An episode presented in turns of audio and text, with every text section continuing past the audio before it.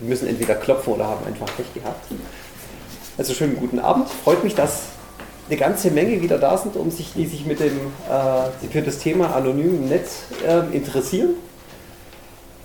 Ganz, ganz kurz, wo ich so herkomme. Ähm, ich habe mit dem, ich, ähm, beruflich komme ich aus der Ecke, mache ich, äh, domptiere ich Computer, sage ich immer ganz salopp. Ich äh, bin Entwickler mit, in erster Linie mit Java. Ich begeister mich für, wen es was sagt, funktionale Programmierung. Ich bin begeisterter Linux-Benutzer. Und das Thema Security und Privacy äh, fasziniert mich schon seit, äh, seit Anfang vom Studium und treibt mich immer noch um. Und als ich in die Stuttgarter Ecke gezogen bin, habe ich mich dann beim, beim CCC Stuttgart eingefunden. Und das ist so die Schiene, wie ich jetzt hierher komme, wie wir hier dazu gekommen sind, hier in dieser Reihe. Ja, ähm, was? 2009. Hm? Seit, seit 2009 ähm, äh, macht der CCC Stuttgart mit der Stadtbibliothek zusammen Veranstaltungen, die Vortragsreihe und jetzt zurzeit. Äh, seit 2008 die Vortragsreihe ja. und seit 2009 die Daten oder seit 2012? Die ist, die ist jünger, die, meine Daten ist jünger jedenfalls. Also jedenfalls es entstand dann noch so eine zweite Reihe und das ist diese in, in der beschaulichen Runde hier. Ähm, ja, erste Fra einleitende Frage mal. Warum anonym? Also es, es, geht um Anonymität im Netz mit äh, zweierlei Tools, einmal Tor und einmal Tails und was ich Ihnen sonst noch so erzählen werde. Ähm, aber warum sollte ich mir denn eigentlich Mühe geben, anonym im Netz zu sein? Was die Frage jetzt halt eigentlich direkt wieder zu Ihnen zurückwirft. Warum sind Sie eigentlich hier? Also ein guter Punkt, wir haben hier eine kleine Runde, wir können hier wunderbar diskutieren. Das heißt, wenn Sie Fragen zwischen rein haben, einfach immer los damit, müssen wir nicht bis zum Ende warten, ähm, was ja dann auch ganz spannend ist. Was, was, was treibt Sie hierher? Was, äh, was, was, was bringt Sie hierher, dass Sie sich das Ganze hier anhören, sogar gegen Eintritt? Neugierde. Neugierde? Okay. Mal einfach Interesse, wie sowas funktioniert oder in Ordnung? Mehr Informationen zum Datenschutz im Internet. Okay, ja. Damit ich es besser mache, anonymer im Netz zu sein. Noch selber anonymer unterwegs. Aber warum will ich denn anonym im Netz sein?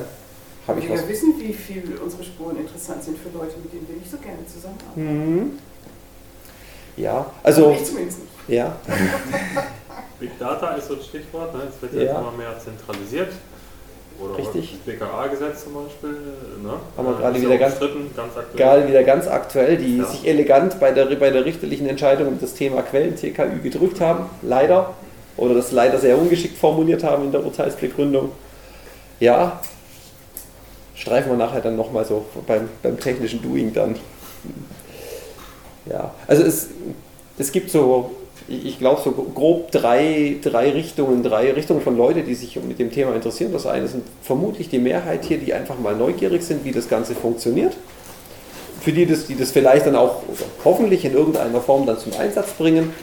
Aber für die es im Umkehrschluss bedeutet, äh, wenn mal was schief geht oder sowas, das ist jetzt nicht so schlimm, dann, ach, dann war ich halt mal vielleicht ein bisschen weniger anonym unterwegs. So, die zweite Kategorie Leute, das sind die, ähm, bei denen äh, in irgendwie Reputation, der Job, ähm, so, das soziale Umfeld oder was auch immer dran hängt. Das geht los von Leuten, die vielleicht ein sehr spezifisches äh, Krankheitsproblem haben und nicht wollen, dass das in irgendeiner Form irgendwo ruchbar wird. Ähm, Leute, die auf Missstände in ihrer Firma hinweisen wollen bis hin zur hinteren Kante, so die hintere Kante beziehungsweise der Übergang zu, zu, zu, zu, zu, zu, zum dritten Bereich durfte, so, durfte der Herr Snowden gewesen sein, also irgendwelche Leute, die halt auch auf größere Probleme hinweisen wollen und äh, dann ein Kommunikationsmedium brauchen, wo sie sich halbwegs sicher sein können, dass da nicht, ähm, dass, dass, dass nicht sofort ihre Identität dabei preisgegeben wird. Und die dritte Kategorie sind Leute, bei denen es also tatsächlich drauf ankommt, weil wenn es nicht funktioniert, dann sind sie tot. Also das gibt es auch, also nicht, kein, keine, ist das nicht Panikmache oder übertreiben und ich brauche einen großen Aufhänger für, für den ganzen Vortrag hier. Es ist tatsächlich ein, ein, äh, ein Anwenderkreis von, von Tor, die in typischerweise dann eher repressiven Ländern sitzen, also im, im, im, im Mittleren Osten, im weiteren Osten, in China und so weiter, bei denen es tatsächlich so ist, ähm, bei denen muss das funktionieren. Weil wenn sie damit erwischt werden mit dem, was sie da tun, dann äh, das das im, im besten Fall landen, landen sie für den Rest ihres Lebens im Straflager. So. Und ähm, Tor ist eines der, eines der Vehikel, die eben versprechen, da zu helfen und eines der wenigen Vehikel, wo es dann auch tatsächlich auch funktioniert im Ernstfall. So, mit dem, wenn man sich, also wenn Sie mal dann, ich greife jetzt mal ein bisschen vor, wenn Sie auf die Webseiten gehen und sich das anschauen, wie die Software runterzuladen ist und was es dafür, was man da für Informationen noch an den Kopf geworfen bekommt mit, äh, ja, jetzt installieren Sie das auf diesen USB-Stick, dann brauchen Sie einen zweiten USB-Stick, etc., etc. Das ist so, so ein Mehrschrittverfahren, ähm, das einem vielleicht ein bisschen, vielleicht unnötig komplex vorkommt. Das ist für die Leute gedacht, die da sicher gehen müssen, dass, sie da, dass, da nicht, dass da nichts anbrennt an der Stelle. Also Unterschied zwischen der zweiten und dritten Gruppe ist vielleicht auch nochmal, die, die zweiten Gruppe, die können sich momentan noch relativ sicher sein, dass niemand ein Auge auf sie geworfen hat, aber spätestens in der dritten Kategorie, die müssen damit rechnen, dass sie von, schon zum Zeitpunkt, wo sie anfangen, äh, anfangen wollen zu kommunizieren, in irgendeiner Form schon unter Beobachtung stehen. Und die haben dann nochmal mit einer ganzen Reihe Probleme mehr zu kämpfen. Zum Beispiel, wo kriegen sie das Tor überhaupt her und woher wenn sie das irgendwo herkriegen, woher können sie sich sicher sein, dass es auch wirklich das Tor ist und nicht ja. das, äh, die von der Regierung modifizierte Variante des Tor. Ja, ähm, wie verbreitet sind diese Probleme so auf der Welt, so, so um den Globus? Wenn sich so eine Weltkarte, die habe ich mir aus der Wikipedia geliehen, anschaut, dann ist das ein relativ frustrierendes Bild. Äh, die grünen Länder, die haben keine oder nur sehr, sehr wenig Eingriffe ins Internet. Hier ist Deutschland noch grün eingezeichnet. Ich äh, mache da mal ein Fragezeichen dahinter. Gerade Stichwort BKA-Gesetz. Wir haben ja auch seit neuestem mal wieder eine Vorratsdatenspeicherung. Bis jetzt hat sie noch niemand weggeklagt. Das heißt, das Ding ist noch gültig momentan. Dann gibt es Länder mit ähm, ähm, mit, mit, mit moderatem Eingriff und dann äh, die roten Länder, die also relativ, relativ restriktiv in den Internetverkehr eingreifen. Und über die Weißen wissen wir nichts? Über die Weißen, ähm, da hatte die Wikipedia offensichtlich zumindest keine, äh, keine belastbaren Informationen gesammelt. Kann man jetzt halt mutmaßen. Ich vermute mal, hier in, in, in unserem Einzugsbereich wird es eher besser ausschauen, und, aber wenn man hier schon rüber geht, dann. Nee, ja. Ich, ich, ich hege Zweifel. Ich, ich, vermute mal, dass es das nicht deswegen grau, weil es dort kein Internet gibt.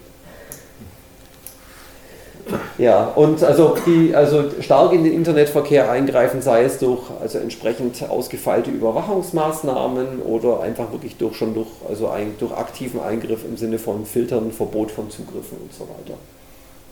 Also auch Großbritannien ist auf dieser Liste gelandet. Die haben ähm, zum Beispiel einen relativ, äh, relativ krassen Zwang zu, zu filtern bei den Internetprovidern für äh, der, Standard, der Standardvorwand für, äh, für, für, für, für Filtern in, in, in Rechtsstaaten oder relativen Rechtsstaaten ist dann immer, ja, wir müssen unsere Kinder vor, vor Gewalt im Internet und äh, die Leute vor, vor Kinderpornografie schützen.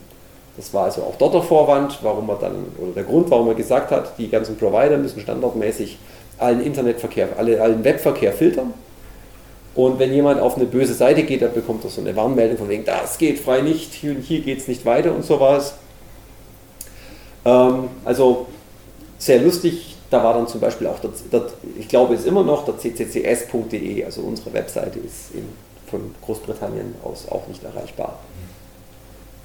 Also vermutlich wegen eines kulturellen Missverständnisses, weniger wegen unserer Inhalte auf der Seite, weil äh, CCC ist irgendeine, irgendeine Organisation, die also irgendwelche Schmuddelgeschichten macht oder sowas. Also das Akronym ist einfach, die Abkürzung ist einfach mehrfach belegt.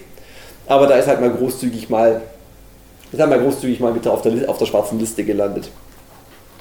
Und wir haben uns da auch schon ein Beschwerdeformular mal eingetragen gehabt, aber viel passiert ist nicht. Naja.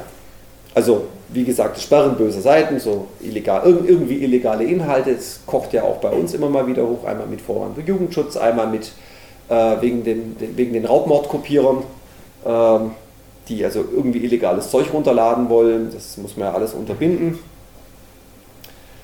ähm, die, die Gratwanderung ist halt schwierig, auf der, auch bei, allein schon bei Jugendschutzfiltern. Was ist, wo, wo, wo mache ich denn die Grenze beim, beim, beim Jugendschutz?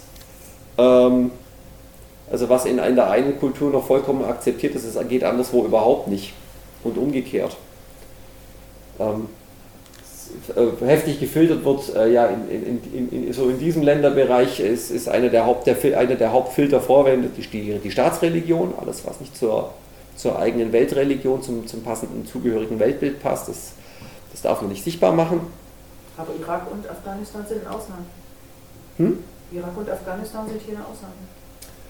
Äh, wie gesagt, ich habe die, hab die Karte nicht gemalt. Der, ähm, was, was hier genau was der aktuelle Stand der Dinge ist. ist immer, es ist immer schwierig zu sagen.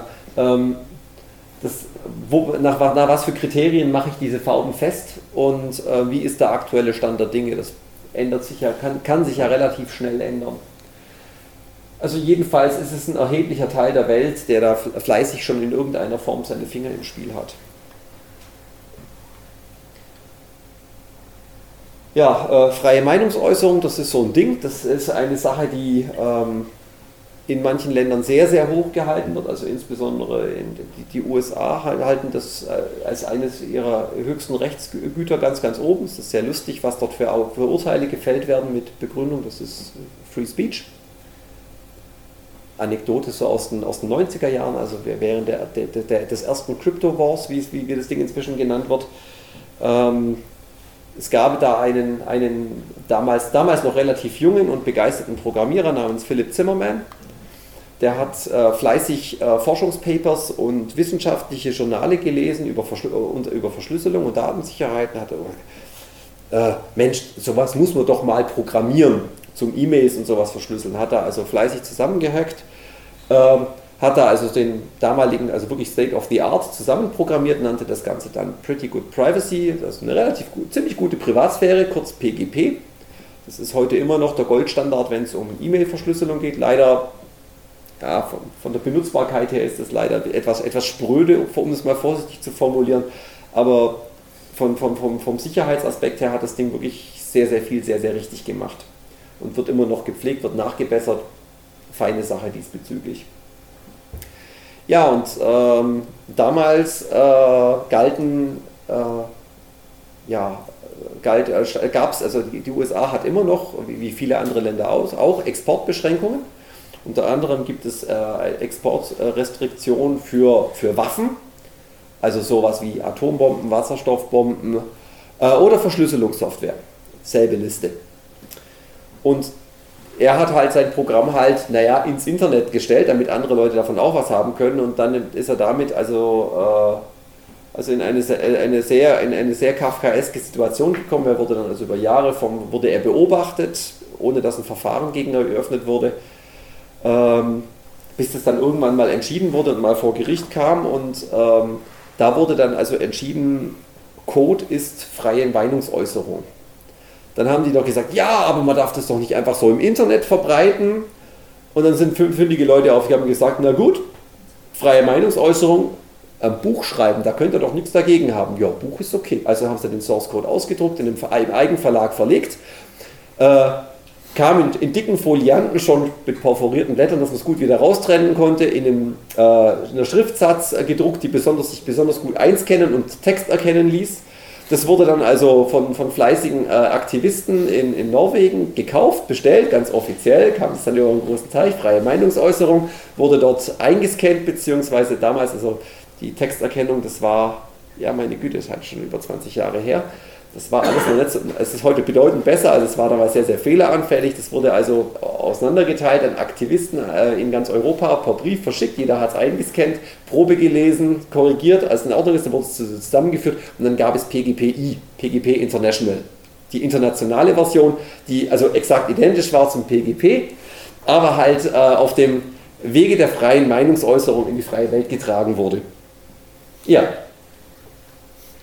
also es gibt Leute, die sind da etwas restriktiver mit der, dem Begriff der freien Meisterungsäußerung. Also es gibt da eben also, äh, also repressive Staaten, also wo nur erzählt werden darf, äh, was äh, dem Staat dann auch gefällt.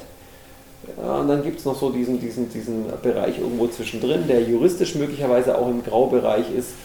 Informanten an die Presse, das Thema Whistleblowing.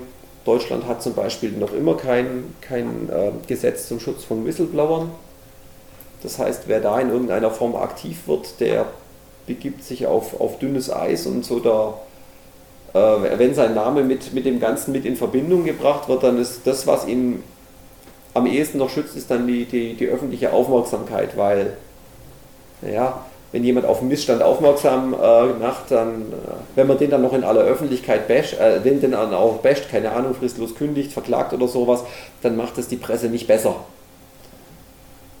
Ja, und deswegen also haben also in dem Bereich äh, Leute in Deutschland sicherlich ein, ein großes Interesse daran, in irgendeiner Form anonym Nachrichten zu hinterlassen. Jetzt ist laut Aussagen diverser Presseleute ist das Beste, also tatsächlich das immer noch das Beste, was man machen kann, ist äh, ähm, Zeug Informationen ausdrucken, gucken, dass da nirgendwo mehr ein Name draufsteht oder sowas. Vielleicht lasse ich das Ganze dann von jemand anderem im, im, im Copyshop fotokopieren, dass meine Fingerabdrücke nicht drauf sind, oder je nachdem wie paranoid ich bin, was für einen Sicherheitsmaßstab ich da anlegen muss. Jedenfalls packe ich das Ganze dann in, danach in einen unauffälligen braunen Papierumschlag und werfe das Ganze mit einem gefälschten oder mit ohne Absender in die Post und schicke es der Presse zu. Das ist tatsächlich immer noch einer der sichersten Wege, ähm, um solche Daten zu, ab, zu, zu dampen. Na, man kann ja CDs reinpacken, aber manchmal möchte man sowas vielleicht auch, weil es schneller geht oder sowas auf dem elektronischen Wege zukommen lassen. Äh, nach den, nach den Snowden-Enthüllungen haben diverse deutsche Presseverlage tatsächlich angefangen, sowas wie also entsprechende Brief, also das Problem an so einem Umschlag mit gefälschtem Abs mit ohne, mit ohne Absender ist halt, die, die Rück, der Rückkanal ist halt nicht da. Und möglicherweise möchte sich, hat er von der Presse Rückfragen, entweder fachlicher Natur, oder aber er möchte in irgendeiner Form äh, ab, abklopfen, ob das also, ob da sich jemand äh, was Großartiges ausgedacht hat und die äh, Hitler-Tagebücher 2.0 produziert hat sozusagen, oder ob da wirklich was dran ist. da ist natürlich ein Rückkanal sinnvoll. Rückkanal und Anonymität ist aber schwierig. Und dann haben die angefangen, tatsächlich angefangen, äh, eben entsprechende IT-Systeme zu entwickeln, Programme zu schreiben, wo man äh, Daten abladen kann und wo es dann eben so eine Rückkanalmöglichkeit über eine Webseite gibt. So. Ah, jetzt sind wir an dem Punkt mit. Ah, na, magst du mich? Magst du mich? Ja. So. Mit, mit der Vorratsdatenspeicherung wenn da jetzt, man stelle sich vor, da landen mal wieder so Sachen, wie man es auf Netzpolitik auch immer mal wieder liest, äh, irgendwelche vertraulichen oder geheim eingestuften Protokolle, Gesetzesentwürfe oder ähnliches. Netzpolitik auch macht dann mal groß Wind, dann geht's, äh, publiziert das, dann geht es durch die Presse, dann wird Netzpolitik auch verklagt wegen Landesverrat. Ja, ähm, man stelle sich vor, und diesen fieberhaft dabei, ähm, ihr, ihr, ihr, ihr, Informationsleck zu suchen. Es ist natürlich naheliegend, wenn man jetzt so was wie die Vorratsdatenspeicherung hat. Ne, das ist ja eine, also das Einfache, das, das, äh, der Verstoß gegen solche, solche Geheimauflagen ist ja, da gibt es ja Gesetze dagegen, also kann man da auch ganz amtlich dagegen ermitteln. Und wenn man jetzt so eine Vorratsdatenspeicherung hat, dann kann man möglicherweise ja nachgucken, wer hat denen da eine Mail geschickt? Wer hat mit denen telefoniert? Also aktueller Stand der Dinge ist, seit Mitte Dezember letzten Jahres ist sie mal wieder gültig muss ähm, umgesetzt werden bis äh, äh, spätestens Sommer nächsten Jahres von allen Providern. Und also das heißt jetzt nicht mehr Vorratsdatenspeicherung, sondern das ist die, die Einführung einer Speicherpflicht und Höchstspeicherpflicht für Verkehrsdaten. Das ist der, neueste, der neue Euphemismus dafür. Ähm, naja, der Begriff Vorratsdatenspeicherung ist in der Presse einfach verbrannt. Man konnte es jetzt nicht nochmal so nennen. Deswegen braucht man, deswegen die, die Höchstspeicherfrist ist das neue Stichwort da. Worum es unterm Strich da geht, ist ähm, Standortdaten aller Teilnehmer aller Mobiltelefonate bei Beginn des Telefonats, also der, der Telefonprovider, wenn ich hier äh, meine, äh, mein Telefon, von manchen Leuten bösartig Taschenwanze genannt, äh, in, in, Betrieb nehme, dann hänge ich, dann verbindet er sich halt mit einem Mobilfunkmast und der, Pro, der Provider weiß äh, mindestens mal den Mobilfunkmast, das sind typischerweise Antennen, die so ähm, so Tortenstücke ausschneiden äh, mit Richtantennen. Ähm, also ich weiß also noch grob auch noch in welche Richtung und anhand der Sendestärke kann ich möglicherweise auch noch, ah, habe ich einen groben Schätzer für die Entfernung. Also ich habe so eine grobe Idee, von, von wo so ein Telefonat herkam. Das wird gespeichert, ähm, Standortdaten bei Beginn einer mobilen Internet, Internetverbindung. Ein bisschen schwammig formuliert, weil viele Leute haben einfach die Internetverbindung ständig an. Was wird denn da protokolliert? Es gab mal vor ein paar Jahren jemanden, der hat, äh, ein Malte Spitz war das, glaube ich, der hat jedenfalls bei der Telekom seine, seine, seine Vorratsdaten erklagt, also auf dem Klageweg erstritten, dass er die bekommt, hat es mal visualisiert, die Informationen, die da waren. Sein Telefon hat alle 10 Minuten gefragt, gibt es neue E-Mails? Und da ist jeder Punkt alle 10 Minuten gespeichert worden. Das heißt, es gab so eine schöne Typfelslinie alle 10 Minuten, wo er sich das letzte halbe Jahr bewegt hat. Halbes Jahr haben wir jetzt nicht mehr, jetzt wird ja nur noch vier Wochen gespeichert. Nur. Ähm, Telefonate, also Rufnummer, Zeit, Dauer, äh, Empfangszeit, SMS, genau das gleiche. Ähm, IP-Adressen aller Internetbenutzer, die wann sie äh, von wann bis wann sie zugewiesen worden, das wird zehn Wochen vorgehalten. Das ist der Stand der Dinge, was wir momentan in Deutschland haben. So, und das jetzt in Kombination mit, also steht natürlich im Gesetz drin, ähm, irgendwelche Geheimnisträger wie Ärzte, ähm, Anwälte, also äh, ursprünglich hieß es, glaube ich, nur Rechtsanwälte. In, inzwischen jetzt halt nach dem aktuellen, äh, also dem Urteil, was wir, vom, was wir jetzt gerade gehört haben über das BKA-Gesetz, ist es also auf alle, auf, auf, auf alle ähm, Anwälte ausgeweitet, also Staatsanwaltschaft genauso wie die Rechtsanwälte. Ähm, die sind davon ausgenommen. Jetzt frage ich mich nur, ja, woher soll denn das der Computer wissen? Muss ich mich vorher irgendwo anmelden? Dass ich, äh, ich bin übrigens Geheimnisträger, mich dürfte nicht protokollieren. Dann steht irgendwo eine Filterregel, das sind die Geheimnisträger. Und die, irgendwo fallen die mal raus und an irgendeinem Punkt hat man nochmal so den Punkt, ah, das sind die besonders wichtigen. Dürfen eigentlich nicht mehr, dürfen nicht mehr gespeichert werden. Wann schmeiße ich die raus? Wie mache ich das? So richtig definiert ist der Prozess noch nicht. Momentan sollte es irgendwie so laufen, dass halt irgendein Richter oder Datenschützer über die Daten drüber guckt, bevor sie dann weitergegeben werden wie gut es funktionieren soll, wie gut es dann funktioniert, wenn dann äh, noch das auf dem Formular das Kästchen Gefahr im Verzug angekreuzt ist, ist irgendwie alles ein bisschen diffus. Also es gibt vielleicht, also gerade für, also für Leute, und wie gesagt, hier das ganze äh, Presse und sowas, die sind da, doch Presseleute müssten ausgenommen sein. Aber ja, woher weiß ich denn, dass wer Journalist ist? Was ist mit freien Journalisten? Also es gibt also unheimlich viele Fragen, wie das eigentlich genau zu definieren und auszulegen ist. Äh, Im dümmsten Fall sind halt mal Daten rausgerutscht und wenn Daten mal irgendwie öffentlich sind, ja, dann kommst du aus der Nummer nicht mehr so ohne weiteres raus. Doof. Also äh, macht sich Sinn über so Dinge wie, na, wie, wie, wie, wie, wie, wie kriege ich denn da ein bisschen Anonymität in das Ganze rein, sich vielleicht mal Gedanken zu machen. So. Noch ein ganz kurzer Nebensatz zu diesem oft gehörten Satz, ja, aber ich habe doch nichts zu verbergen. Es gibt einen großen Unterschied zwischen, also ich habe nichts zu verbergen im Sinne von, ich habe eine Straftat begangen. Also ich habe was zu verbergen, weil ich irgendwas Kriminelles, Unethisches oder sonst was mache und es geht niemandem etwas an. Also insofern hat jeder was zu verbergen, weil es gibt einfach Punkte im Leben, wo jeder sagt, Entschuldigung, aber tickt's noch? Geht dich einfach nichts an. Es geht dich einfach nichts an. Ähm, also in Deutschland geht, ist, ist Gehalt so ein heikles Thema, geht im Normalfall niemandem was an. Andere Länder handhaben das anders. Es geht niemandem was an, was ich abends um, was ich Freitagabends um 8 angucke. Ob ich die Tatortwiederholung angucke oder ob ich auf RTL 2 rumzepp oder was auch immer.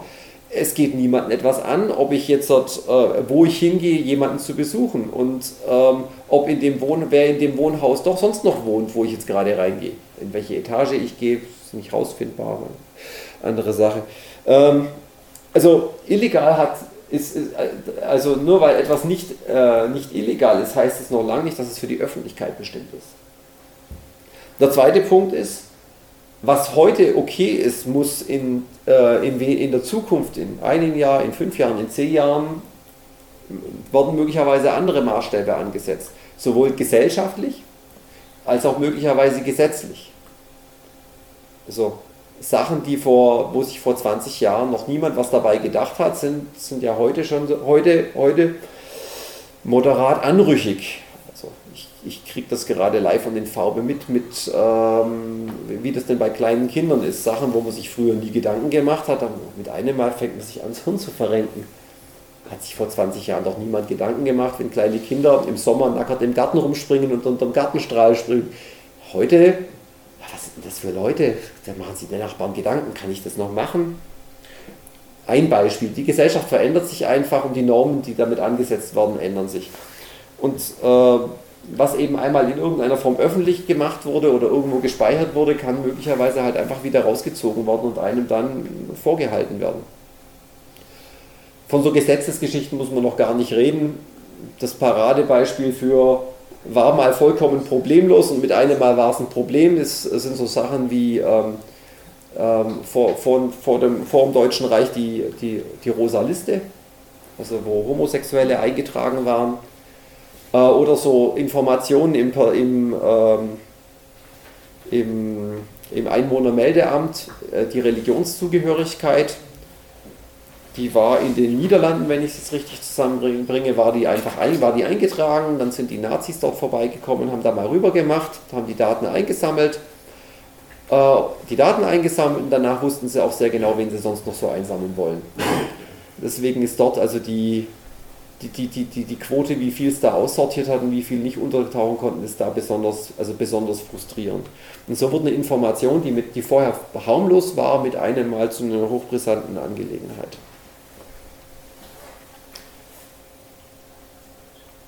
Der Herr Snowden hat es eigentlich sehr, sehr schön auf, auf den Punkt gebracht. Er hat ein, ein Mensch, der seinen Tweet dann relativ, nachdem es dann rumgegangen ist, sehr schnell wieder gelöscht hat. Zum Glück hat irgendjemand einen Screenshot von gemacht. Äh, hat ihn also angegangen, also von wegen, ja, ich habe doch, nichts zu hab doch nichts zu verborgen, also warum soll es mich kümmern? Also wenn jemand sich zu Tode langweilen möchte, dann bin ich der Mensch dafür. Also mein Leben ist sowas von langweilig. Ist mir doch wurscht, wenn da jemand mitliest. Und der hat nur geantwortet von wegen, also die, ich, also ich brauche doch keine Privatsphäre, weil ich nichts zu verborgen habe. Das ist das Äquivalent zu, naja, ich brauche doch kein, kein Recht auf freie Meinungsäußerung, weil ich nichts zu sagen habe. So. Bringt es eigentlich recht gut auf den Punkt. Ähm, bevor ich jetzt erzähle, wie Tor funktioniert, äh, muss ich einmal einen Abstecher machen und kurz mal einen Crashkurs, einen Crashkurs machen, äh, wie, wie das Internet funktioniert. Also alle Techniker unter Ihnen, die in irgendeiner Form technisch beleckt sind und wissen, was ein Router ist und was eine IP-Adresse ist und wie das Ganze so grob funktioniert, die können sich zurücklehnen. Die anderen, die bekommen jetzt einmal den, naja, die, die, die Kurzfassung, die, die ganz, die, die High-Level-Kurzfassung. Also es ist, es ist wichtig zu verstehen, also die Punkte sind einfach wichtig, zu, grob zu verstehen, wie sie funktionieren, damit man dann nachsehen kann, vor was Tor, bei was Tor einem helfen kann und bei was nicht. Wie gesagt, Leute, die es just for fun einfach mal ausprobieren wollen, weil, es, weil sie es mal testen wollen, da ist es nicht so sensibel. Die, je, je brisanter das ist, was man darüber kommunizieren möchte, äh, desto wichtiger ist es, äh, die, die Basics zu verstehen und warum man sich dann danach dann an manchen Stellen ein bisschen verrenken muss. So. Ähm, die Rechner im Internet, jeder Rechner im Internet hat eine IP-Adresse. Das ist so ein bisschen wie äh, Stra Straße und Hausnummer. Die, die Dinge hat, jeder, hat vermutlich jeder schon mal irgendwie gesehen. Also es sind vier Zahlen von 0 bis 255 durch Punkt getrennt, zumindest bei IPv4. In Zukunft, wenn wir mal IPv6 haben, schaut ein bisschen, schauen die Zahlen anders aus, aber das Prinzip ist genau das gleiche. So, diese, ähm, also eine so eine Zahl identifiziert eindeutig einen Rechner. Auf einem Rechner können ja verschiedene Programme laufen, also da kann ein Webserver laufen, da kann ein Mail-Server laufen, der Webserver bietet möglicherweise nicht nur eine Webseite, sondern mehrere Webseiten an. Also man kann es so ein bisschen vergleichen wie äh, wenn, die, wenn die Polizei zuscha zuschaut, äh, jemanden beobachtet und der geht in ein Mehrfamilienhaus rein. Das ist so in etwa das Äquivalent. Man weiß, wo er drin ist, aber möglicherweise weiß man jetzt noch nicht so genau, was er da drin gerade tut, mit wem er genau redet. Hm. Schönes Beispiel auch für das Ganze, ähm, für, für, also, so, das sind die IP-Adressen zum Daten übertragen, wenn ich also an eine andere IP-Adresse was schicken möchte, dann ähm, ist es nicht, also dann kann ich nicht beliebig groß, eine beliebig große Anfrage stellen, sondern das, ähm, die Transporteinheit sind sogenannte Pakete, das heißt meine Daten werden in Häppchen, in Pakete geteilt und nach einem bestimmten Verfahren zugestellt, nach einem bestimmten Verfahren dort wieder zusammengesetzt und eine Antwort geht in die Gegenrichtung. Das kann man sich eigentlich ziemlich gut vorstellen, ähm, wie, eine, wie, eine, wie, wie wenn man jemandem anderen was schreiben möchte und ich nehme eine Postkarte. Ich schreibe einfach auf die Postkarte drauf. Und wenn die Postkarte zu Ende ist, dann schreibe ich, na, weiter geht's Postkarte 2, dann nehme ich die zweite Postkarte her, schreibe ich da weiter und so weiter. Ich schreibe den Empfänger drauf, ich schreibe, weil, die, weil ich vielleicht eine Antwort haben möchte, schreibe ich meine Absenderadresse drauf und dann nehme ich das Ganze in den Briefkasten. Und dann passiert im Internet eigentlich was ganz, ganz ähnliches, wie was mit, mit, mit diesen, Postkarten, äh, mit diesen äh, Postkarten passiert. Ähm, nämlich, also ich muss als erstes mal zu einem Briefkasten bringen. Der Briefkasten für meine IP-Pakete, den, äh, den, den sagt mir, mir bzw. meinem Computer, sagt mein Internetprovider, wenn ich da das Kabel einstecke oder meine DSL-Box daheim einstecke, dann, dann reden die miteinander, da läuft klar die Anmelde, die, also die Benutzerkennung, da hat er, hat er seine Rechnung bezahlt, läuft da drüber und wenn das alles in Ordnung ist, dann bekomme ich so Informationen wie, ja, wenn du dann mal Pakete hast, dann schickst du sie an folgenden, dann, dann, dann reichst du mal an folgende IP-Adresse, also an folgenden Rechner weiter, der weiß dann schon, wo es weitergeht. Das ist sozusagen der Briefkasten. Bei der Post ist es dann auch so, da kommt dann irgendwann mal das Postauto und packt das Ganze in ein Postverteilzentrum, also holt es ab in ein Postverteilzentrum und im Postverteilzentrum hat man dann, eine, da, werden die Dinger sortiert und da hat man eine Ahnung. Naja, okay, also alle Postleitzahlen mit, mit kleinen Zahlen vorne dran, die gehen alle mal irgendwie nach Norddeutschland, so die im mittleren Bereich, die gehen nach Mitteldeutschland. Die 7er, 8er, 9er sind hier in Süddeutschland und wenn mal da nicht D- irgendwas vorne dran steht, sondern was anderes ins Ausland, ja, dann schicke ich das mal in die nächste Auslandsverteilzentrale. Und genau das gleiche passiert äh, dort auch. Also so ein, dieser Router also dieser Router, dieser Rechner, der beim, vom Provider das entgegennimmt, der hat vielleicht auch nochmal nur so, ein, so, eine, so eine Standardrichtung von wegen, ich reiche das mal weiter. Aber irgendwo kommt man dann an den Punkt, an einen sogenannten Backbone-Router, der hat äh, einen Überblick über das gesamte Internet. Also der kennt alle Adressen, beziehungsweise die sind dann halt aufgeteilt in bestimmte Abschnitte, damit man nicht alle vier, für alle 4 Milliarden sich irgendeinen Eintrag marken muss. Liste ist trotzdem ziemlich lang inzwischen. Ähm, und dann guckt er halt nach, na okay, äh, passt in diesen Bereich, dann der ist dann mit anderen, mit einer Reihe anderer Backbone-Router verbunden und dann schickt er das an die weiter. Das ist so, dieses Sortieren nach Postleitzahlen, dann geht es an ein anderes Briefverteilzentrum. Und von dort wird es möglicherweise nochmal weiter verschickt und irgendwann ist man an dem Punkt, wo man in der Stadt ist, dann wird es den Zustellern verteilt und die gehen dann irgendwann in die Straßen rum und werfen es in den Briefkasten. Das ist also genau analog funktionieren die, die Pakete im Internet. Ja? Wie, wie, groß ist die Dichte jetzt meinetwegen von den, direkt von den Routern, von den Providern? Jetzt hier meinetwegen, nicht bei Kabelbw, das heißt nicht mehr, aber äh, haben die pro Stadt äh, so einen Router oder Nee. Ist viel, viel größer. Das ist, ist, das, das, deutschlandweit? das ist großmarschiger. Das ist ähm, die, äh, also es gibt also es gibt, es gibt die so, sogenannten ähm, äh, äh, ZIXe, also das sind die Common, äh, Common Internet Exchange. Es gibt zum Beispiel den DE-Zix in, in Frankfurt. Also, also man, man, muss, also dasselbe wie wenn ich also eine Post, Postkarte im, äh, innerhalb desselben Stadtbezirks zu, zu, oder im selben Landkreis zustellen, zustellen möchte, dann geht es zu einem Verteilzentrum und wird gleich wieder verteilt. Ähm, genauso ist es auch, äh, wenn Sie eine, eine, äh, mit äh, einem Rechner reden wollen, der beim selben Provider ist, dann bleibt es in dem seinen Perimeter Ansonsten geht es, äh, geht es relativ schnell an eine dieser, dieser Internet Exchange Points. Also der Punkt ist, also, das, also der technische Hintergrund ist einfach der, äh, jeder, der so ein, so, so ein Netz, also Netzinfrastruktur betreibt, der hat es halt nur für einen bestimmten Bereich und irgendwo muss er mit jemand, mit jemand anderem sich austauschen. Wenn er jetzt halt nur einen zum Austausch hat, dann wird dieser eine der Flaschenhals für alles, was zu ihm muss. Das heißt, die äh, treffen sich an einigen, an einigen Bündelpunkten. Also es gibt, der größte ist in Frankfurt, es gibt in Berlin einen sehr großen Umschlagplatz, in München einen, aber das, sind eine, das ist eine, eine, ich würde mal sagen, einstellige Zahl möglicherweise an einer Hand abzählbar für Deutschland. Der größte ist äh, Frankfurt, das ist einer der größten weltweit. Ähm, und da haben sich also einfach in einem Rechenzentrum haben sich also die meisten Provider in irgendeiner Form eingemietet. Äh, und dann gibt es da halt, kann man sich, also es ist nicht exakt so, aber man kann sich vorstellen, äh, ein Hochhaus, wo auf jeder Etage ein, ein Provider sein Ding hat und dann gibt es eine große Leitung rauf und runter, einen Fahrstuhl, Datenfahrstuhl sozusagen, wo die dann ähm, austauschen können. Damit man vom einen Netz ins andere kommt. In Frankfurt ist auch der Umschlag, äh, ein Hauptumschlagpunkt ins, in, nach Übersee Äh, Berlin ist inzwischen auch ziemlich groß. Äh, in den Niederlanden ist nochmal ein riesiger. Also der Frankfurt und den Niederlanden, das müssten, die, das müssten die beiden größten in Europa sein und danach geht es weiter New York und äh, andere in Amerika. Das sind, das sind die größten Umschlagpunkte. Das ist natürlich interessant, also das ist praktisch für die Provider, weil man dann halt Peering nennt sich das, also dieses Datenaustauschen, weil man dann eben sehr, sehr viele an einer Stelle hat und sehr, sehr vielfältig direkt zum Ziel kommt. Ähm, ist natürlich jetzt aus dem Aspekt der, der, Überwachung natürlich auch ein interessanter Ort, sich dort in irgendeiner Form äh, nieder, niederzulassen. Auch, ne? Ja, auch das. Allerdings, da ist jetzt der Punkt, ähm, die meisten Rechenzentren, also die meisten, schon die meisten Rechenzentren, also die guten Rechenzentren haben ihr Internet nicht nur von einem Provider, sondern die bedienen sich gleich bei mehreren.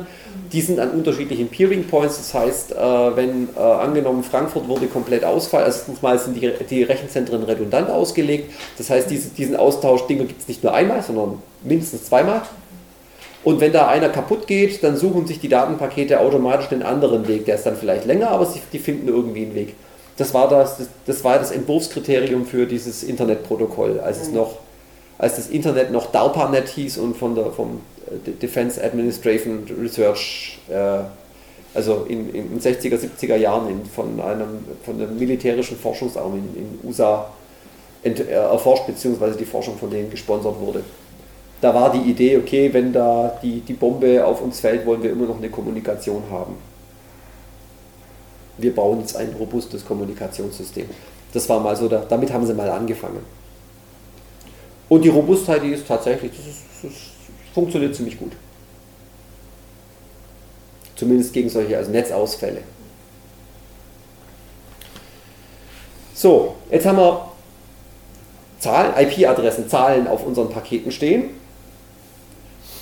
Das ist dummerweise das, womit der Mensch so, so, wirklich überhaupt nichts anfangen kann. Stellen Sie sich vor, da kommt Werbung für Firma XY und erreichen Sie uns auch im Internet unter 134.60.70.42. Ja, das kann sich irgendwie keiner auf die Schnelle merken. Deswegen äh, gibt es einen Namensdienst, den Domain Name System, das ist so, sowas wie das Telefonbuch. Also ich, ich komme daher und ich möchte keine Ahnung, www.cccs.de äh, anrufen, in Anführungszeichen, also dort was abrufen, die Webseite, eine Mail hinschicken, was auch immer. Jetzt brauche ich die IP-Adresse dazu. Und so ein DNS-Server, den bekommt man auch sehr convenient von seinem Provider mitgeteilt, welchen man denn da nehmen könnte. Der, äh, der weiß es entweder schon oder der weiß, wo er nachgucken kann. So, und ähm, auch da ist wieder, wenn einer ausfällt, typischerweise bekommt man von seinem bekommt man mehrere zugeteilt, wenn dann einer mal nicht antwortet, fragt man beim nächsten an und so weiter und so fort. So, ähm, das bedeutet aber auch, jetzt die, mal wieder, wieder die, äh, die, die Brille von, von, von, von der Privatsphäre und von, von einem möglichen Überwacher. Jemand, der nur auf, allein auf diesen DNS-Server guckt und schaut, ja, Kunde XY fragt jetzt nach www.cccs.de, dann brauche ich noch gar nicht weiter wissen, dass der jetzt da irgendwie vielleicht Datenpakete hinschickt. Die Vermutung, dass er jetzt mit dem Chaos Computer Club Stuttgart irgendwas möchte, die ist relativ, relativ naheliegend. Das heißt, jemand, der auf diese DNS-Server guckt, der bekommt auch ein sehr, sehr gutes Bild über das Nutzerverhalten. Ja, die wissen also, mit wem man denn redet. Ähm, Google bietet unter sehr markant und gut merkbaren IP-Adressen, also zum Beispiel 8.8.8.8, auch DNS-Server an und die sind super schnell, also, also eine hohe, hohe Qualität und viele Leute, wenn irgendwas im DNS nicht geht, ah, trag mal 8.8.8 ein. Ich, bin ich, ich, unterstelle mal ganz bösartig, dass, dieses, äh, dass, dass das einer der Hintergründe sein könnte, ähm, warum Google diesen Dienst einfach so freizügig anbietet. So. Jetzt, haben wir jetzt haben wir also Postkarten, also Datenpakete losgeschickt. In den Datenpaketen stecken dann eigentlich die eigentlichen Anwendungsdaten drin, letztendlich. Also da steckt dann drin meine Anfrage nach einer Webseite, da steckt drin die, die Mail, die ich jemandem schicken möchte und so weiter und so fort. Das heißt, auf dieser Ebene kann natürlich auch wieder was über den Benutzer verraten werden. Also klar, wenn ich auf eine Webseite gehe, einfach die Anmeldeinformationen. Äh, wenn ich gerade das Beispiel Web nehme, ähm, mit, mit JavaScript, also mit dieser Skriptsprache, die im Browser drin ist, kann ich sehr, sehr viel machen, abgesehen von äh, benutzbaren oder unbenutzbaren Seiten, tollen Animationen, Browserspielen und so weiter, kann ich damit natürlich auch zum Beispiel die IP-Adresse abfragen und irgendwo hinschicken. Das wird äh, also per JavaScript oder einfach per eingebetteten Bild äh, fleißig benutzt, zum Beispiel von den ganzen äh, ähm, Analyse-Engine, äh, also den ganzen Analysediensten, die gucken wollen, wer ist denn auf unseren Webseiten, also Google Analytics oder wie sie alle heißen, da gibt es ja eine ganze Menge Firmen, die sowas anbieten. Ähm, der, der IVW Zellpixel, also der für, für die VG Wort, ähm, die eben prüfen möchte, die macht, macht also muss ja auch irgendwie messen, wie oft wird eine Seite aufgerufen, die bedienen sich auch dieses Tricks und so weiter und so fort. Das heißt, an der Stelle kann auch nochmal möglicherweise Informationen über mich unwesentlich rausgetragen werden. Okay, so, jetzt haben wir die Grundlagen, jetzt können wir uns anschauen, was Tor jetzt an der Stelle besser macht. Wie funktioniert jetzt dieses Ding? Tor ist eine Abkürzung, TOR, für The Onion Router.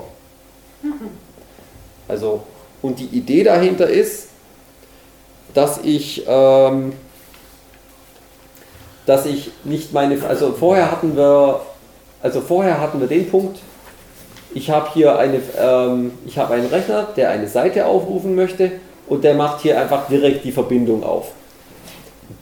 Direkt bedeutet, also für ihn, er schreibt, er schreibt auf seine Postkarten seine, seine, seine Absenderadresse und die Zieladresse drauf. Danach geht es durch die diversen Router durch, aber Absender und Zieladresse sind immer immer die gleichen, nämlich die von, hier in dem Fall zum Beispiel Google und diesmal von, von diesem Benutzer hier. Und was Tor macht, ist, das eben durch mehrere Zwischenstücke zu, zu, zu schicken. Also erst zu dem Rechner, der nimmt das Paket, schreibt dann seine Absenderadresse drauf, schickt es weiter, der schreibt seine Absender, also schickt, also schreibt die Empfängeradresse von dem drauf, seine Absenderadresse und so geht es dann mehrere Hops durch. Und der hier hinten sieht jetzt ne, als Absenderadresse den hier, aber das war gar nicht der wirkliche Benutzer. So, und irgendwie brauchen wir jetzt eine Kommunikation. Wir müssen ja diesen Rückweg irgendwie wieder machen. Das ist nur ein Beispiel, dass es fünfmal jetzt. Äh, das ist ein Beispiel, ja. Typischerweise Stand, der Standard ist, ist, ist drei Hops im Tornetz. Drei Hops. So. Ähm, so, nachdem das jetzt eine super abstrakte Angelegenheit ist, habe ich mich da vorhin hier nochmal dankenswerterweise mit äh, Papier und Bleistift bewaffnen lassen. Ähm, darf ich einfach mal ganz frech hier jemanden als, als den, den, Vordersten hier sitzen, also mal als, als, als, als, als Probanden hier nehmen. Also angenommen, Sie wollen jemanden anderen, wem wollen Sie denn eine Nach... Also die Information über den nächsten Vortrag hier in dieser Reihe schicken. Hier im Raum.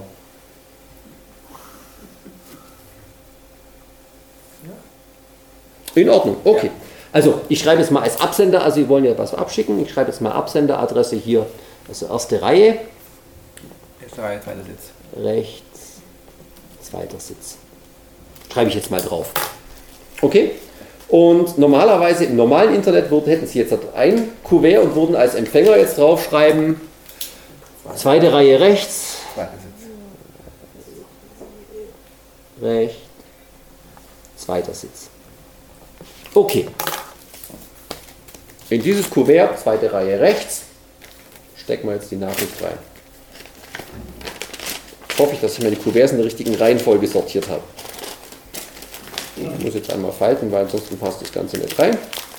So, und der Trick ist jetzt beim Tornetz eben, ich mache das nicht direkt, sondern ich nehme mir jetzt irgendjemand anderes hier im Raum noch zwischen rein und der bekommt die Nachricht dann zum, zum, Weiter, zum Weiterleiten. Diese Briefumschläge, die wir jetzt hier in Papier haben und die ich jetzt der Einfachheit habe, gerade mal nicht zuklebt, die sind in echt bei Tor, also richtig zugeklebt, nämlich durch, äh, durch gute Verschlüsselungsmechanismen. Jetzt haben wir gesagt, wir wollen mehrere Hops haben. Stecken wir das also nochmal in einen Umschlag, nämlich in den Umschlag, wo Ihre Absenderadresse draufsteht. Und ich habe da jetzt, so, Genau, so. Sie können es mal losschicken. Was? Zweite Reihe. Rechts. Am Gang. Gang. So.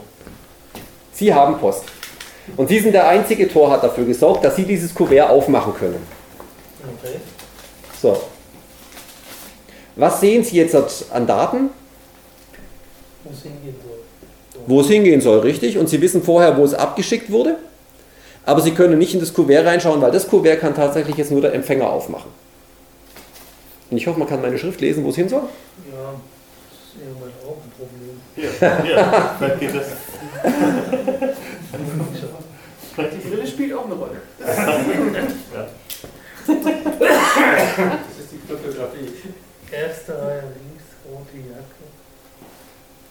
Die Dame mit der roten Jacke. Da, da liegt die rote Jacke. Ah ja, okay. Ist jetzt weiter. So, Okay, die kriegt jetzt Post. genau richtig. Das Kuvert würden Sie bei Tor dann äh, als Information behalten, weil irgendwie braucht man ja wieder die Rückrichtung dann sozusagen. Aber Steht ja das, das drauf. Das kommt jetzt von Gen- zweiter Reihe rechts am Gang. Richtig, aber er braucht ja dann auch die Information, wo es er her hatte. Das heißt, ähm, er würde, sich, er würde sozusagen dieses äh, wichtige Kuvert als, als Randinformation, wir, wir machen die, exerzieren die Rückrichtung nicht durch.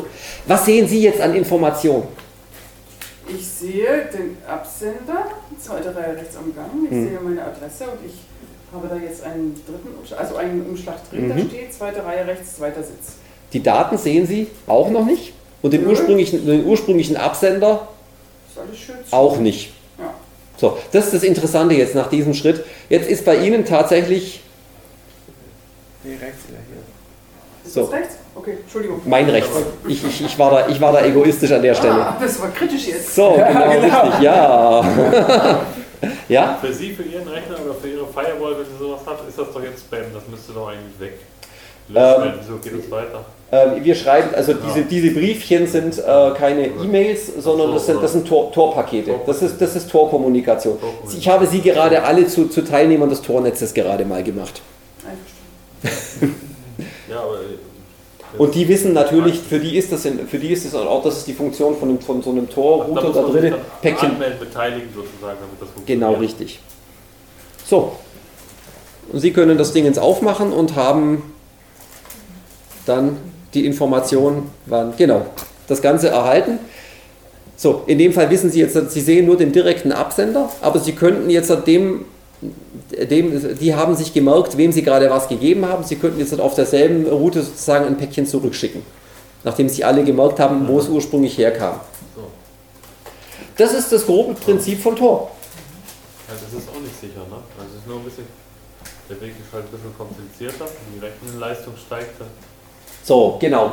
Also, der Punkt ist, der Punkt ist, also der Punkt ist der, das Ganze, hm? Nee, da kann jetzt jemand bei der Antwort sich draufsetzen und mitfahren. Weiß ein Absender auch die ursprünglichen. So, dieses Mitfahren, äh, das Internet ist äh, nicht, nur ein, nicht nur ein Zimmer, sondern das ist ja weltweit. Und die, also die Annahme, die, also mal vereinfacht gesprochen, die Annahme, die Tor, also Tor trifft, also es sind zwei, zwei Aspekte. Das eine Mal, dass es also sehr, sehr schwierig ist, bis unmöglich ist, das gesamte Internet auf einmal gleichzeitig zu überwachen. Da ist die NSA, was wir vom Herrn Snowden wissen, zwar nah, nah dran, aber hat äh, da also auch gewisse technische Einschränkungen. Und das zweite ist, äh, was die Tor-Router innen drin mit den Paketen machen, das sehen die ja nicht. Ich, ich zeige es mal ganz kurz noch vorher. Also man kann sich es auch anders vorstellen, weil es soll ja auch die Datenrückrichtung geben. Selbes Beispiel, der Client möchte mit einem Server reden, eine Webseite aufrufen. Ähm, er schnappt sich jetzt in dem zwei Beispiel einfach zwei so Tor-Router zwischen rein. Zum ersten baut er so eine verschlüsselte Verbindung auf, also so eine Art Datenstrohhalm, weil man möchte Daten zurückhaben. Durch den schiebt er einen zweiten Tunnel, also einen zweiten Datenstrohhalm durch, bis er dann mit dem Ziel am Ende kommuniziert. Wir haben jetzt gerade an der Stelle noch mit dem Beispiel hier nochmal eine Vereinfachung gemacht. Ich habe jetzt Sie als Sender und Empfänger auch zu Tor-Mitgliedern gemacht. Eigentlich, es gibt nochmal einen Schritt, einen Schritt davor, nämlich derjenige, der also Tor, das Tor-Netzwerk benutzen möchte, der steigt, der muss nicht selber Tor, also ein Tor, Tor-Router sein, sondern der greift sich einen Tor-Router als Einstiegspunkt und der Empfänger hinten dran, der muss auch nicht äh, im Tor-Netzwerk Mitglied sein, sondern der letzte Tor-Router, der schickt es dann einfach wieder, also im Klartext, also das, was halt ihm hier vorne reingegeben wurde, hier hinten wieder raus. Das heißt, wenn der hier vorne ein unverschlüsseltes Protokoll benutzt hat, kommen hier hinten unverschlüsselte Daten raus. Also sollten wir trotzdem HTTPS benutzen zum Webseiten aufrufen. Ähm, was man halt gewonnen hat, ist damit, dass äh, erstens zwischendrin konnte es niemand lesen und zweitens mal, äh, der hier kann zwar die Daten lesen, aber er weiß nicht, wo es herkam. So, und jetzt hat auf den Punkt mit der, mit der, für, den, für, den, äh, für, den, für den Beobachter, warum es noch schwierig ist. So ein Torrouter hat ja, wir haben jetzt ein Beispiel gemacht mit einem Brief hier im Raum. Jetzt stellen Sie sich mal vor, alle hier würden gleichzeitig wie die Irren Briefe hin und her schicken. Und so ein Rechner kann viele, viele, viele bearbeiten. Zum einen das und zum anderen ähm, machen die Dinger dann so perfide Sachen wie, na, ich sammle mal für, für, für ein paar Sekundenbruchteile einfach mal Pakete, alle zusammen und dann mal schuh und schicke die auf einmal wieder weiter. Dann ist es sehr schwer auseinanderzuhalten, ja, welche Linie ist jetzt hier reingekommen und welche geht hier wo wie raus. Das heißt, mit einem so einem Knoten hat man schon so eine Durchmischung und dadurch, dass man mehrere Knoten benutzt, ähm, hat man da also, ähm, hat man also hat, steigert sich das. Also mit jedem Knoten, den man zwischen reinschleift, ähm, steigt also diese, diese, diese Verschleierung. Und dann kommt noch dazu, was die, dass die Beobachtung nochmal schwieriger macht. Es ist nicht so, dass ich mir hier mit, äh, also einmal hier so, also der Unterschied, also ein, einer, ein weiterer Unterschied zu, ähm, zu so, sogenannten VPN-Tunneln, die ja auch mit Anonymität und Privatsphäre werben, äh, ist bei so einem, also so ein VPN-Tunnel, der sähe so aus. Also ein, eine Verbindung zu so einem VPN-Server und der geht dann direkt an alle Ziele hin, also zum Ziel. Und vor allen Dingen, er geht an alle Ziele hin, wo sie hinwollen. Und Tor baut für jede Verbindung, die ich neu aufbaue, macht er, wird, also so ein Tunnel wird nur eine gewisse Zeit lang verwendet und nur für, für, eine bestimmte, äh, für, für, eine, für, eine, äh, für einen bestimmten Zweck. Das heißt, wenn ich hier eine Webseite aufrufe, dann wird dieser Tunnel aufgebaut und der wird dann für ein paar Minuten benutzt da kann ich jetzt noch weitere Seiten klicken und sowas. Und nach so drei, vier, fünf Minuten wird ein neuer Tunnel aufgebaut und hinten zum selben Server. Also wenn ich da eine halbe Stunde lang rumklicke, dann sieht er mehrere Absender dafür, obwohl es immer nur ich war in Anführungszeichen. Gleichzeitig, wenn ich hier zwei Webseiten anschaue oder ich habe einmal den Webbrowser offen und ein Chatprogramm, was über Tor geht, die benutzen dann auch jeweils unterschiedliche Tunnel. Das heißt, also da wird eine, also es wird, es wird für eine unheimliche Durchmischung auf die Weise gesorgt. Hm? Kompliziert. Ja, ja äh, also es gibt jetzt, also es gibt verschiedene, also klar, also es ist, ähm, es ist das Beste, plus, plus noch ein paar andere Sachen. Es gibt Kriterien, nach denen diese Knoten ausgewählt werden, diese Zwischenknoten. Also zum Beispiel macht es ja keinen Sinn, wenn beide, also wirklich im Rechenzentrum nebeneinander stehen und solche Sachen. Ähm, also das sorgt für eine unheimliche Durchmischung, aber das ist momentan so das Beste, was man in Bezug auf, auf Anonymisierung machen kann. Also Verkehrsanonymisierung. Wenn Sie sich vorstellen würden, das gesamte Internet würde nach dem Prinzip funktionieren, also jetzt ein Überwacher jetzt echt schwer. Man kann jetzt eben nach, man kann eben nach Timing gucken, deswegen, also man möchte hier an der Stelle das nicht zu lange verzögern, weil ansonsten werden die, die Internetverbindungen unerträglich langsam, das macht keinen Spaß mehr. Ähm, man kann nach Paketgrößen gucken, nach Ähnlichkeiten, nach Paket, also reingucken kann man ja nicht, aber ich kann nach Längenähnlichkeiten gucken. Ähm, deswegen werden die Pakete ähm, auf, auf bestimmte Normgrößen immer aufgestockt, dass das also auch schwierig ist. Also da wird eine Menge, wird eine Menge, wird ein gewisser Aufwand betrieben, es ist aber halt alles irgendwie ein Trade-off zwischen noch mehr verschleiern, also noch mehr Gleichmachen des, des Verkehrs und na, ich will halt noch eine Benutzbarkeit haben. Den, diesen selben Mix-Ansatz, den gab es auch oder gibt es auch noch also total, total in Vergessenheit geraten, für e speziell für E-Mails. Ähm, also funktioniert nach demselben Prinzip. Ein E-Mail-Server zum nächsten. Und die können sich, die E-Mail-Server, die warten dann tatsächlich eine Stunde lang auf, ihm, auf Mails. Die warten alle Mails von einer Stunde und werfen sie dann wieder raus. Und die sorgen dafür, dass alle E-Mails einheitlich 10 Kilobyte groß sind. solche Sachen machen die. Das geht natürlich mit so, mit so Daten, Datenströmen nicht. Also mit, mit einer Stunde Wartezeit kann ich kein YouTube gucken, was über Tornetz funktioniert. So, eine besondere Rolle, auf die ich noch hinweisen möchte, sind die, die sogenannten Exit Nodes. Ich gehe gerade nochmal kurz zurück. Die Exit Node ist der letzte hier, also der, der letzte ineinander gesteckte Strohhalm, aus dem dann wieder das, die ursprünglichen Daten rauspurzeln. Das ist der Ausgang ins normale Netz wieder. Und die Adresse, äh, die, also die, die IP-Adresse, die dieser Rechner hat, ist die vermeintliche Absenderadresse, die dann der, der Dienst am anderen Ende sieht. Wenn da, hatte ich ja schon gesagt, wenn man vorher unverschlüsselte Daten reingekippt hat, dann sind die auch wieder unverschlüsselt an der Stelle. Das heißt, wenn es ein böser Tor-Knotenbetreiber ist, kann der mitlesen. Also darf man nicht vergessen. Mhm. Äh, wichtig ist dieser Punkt hier.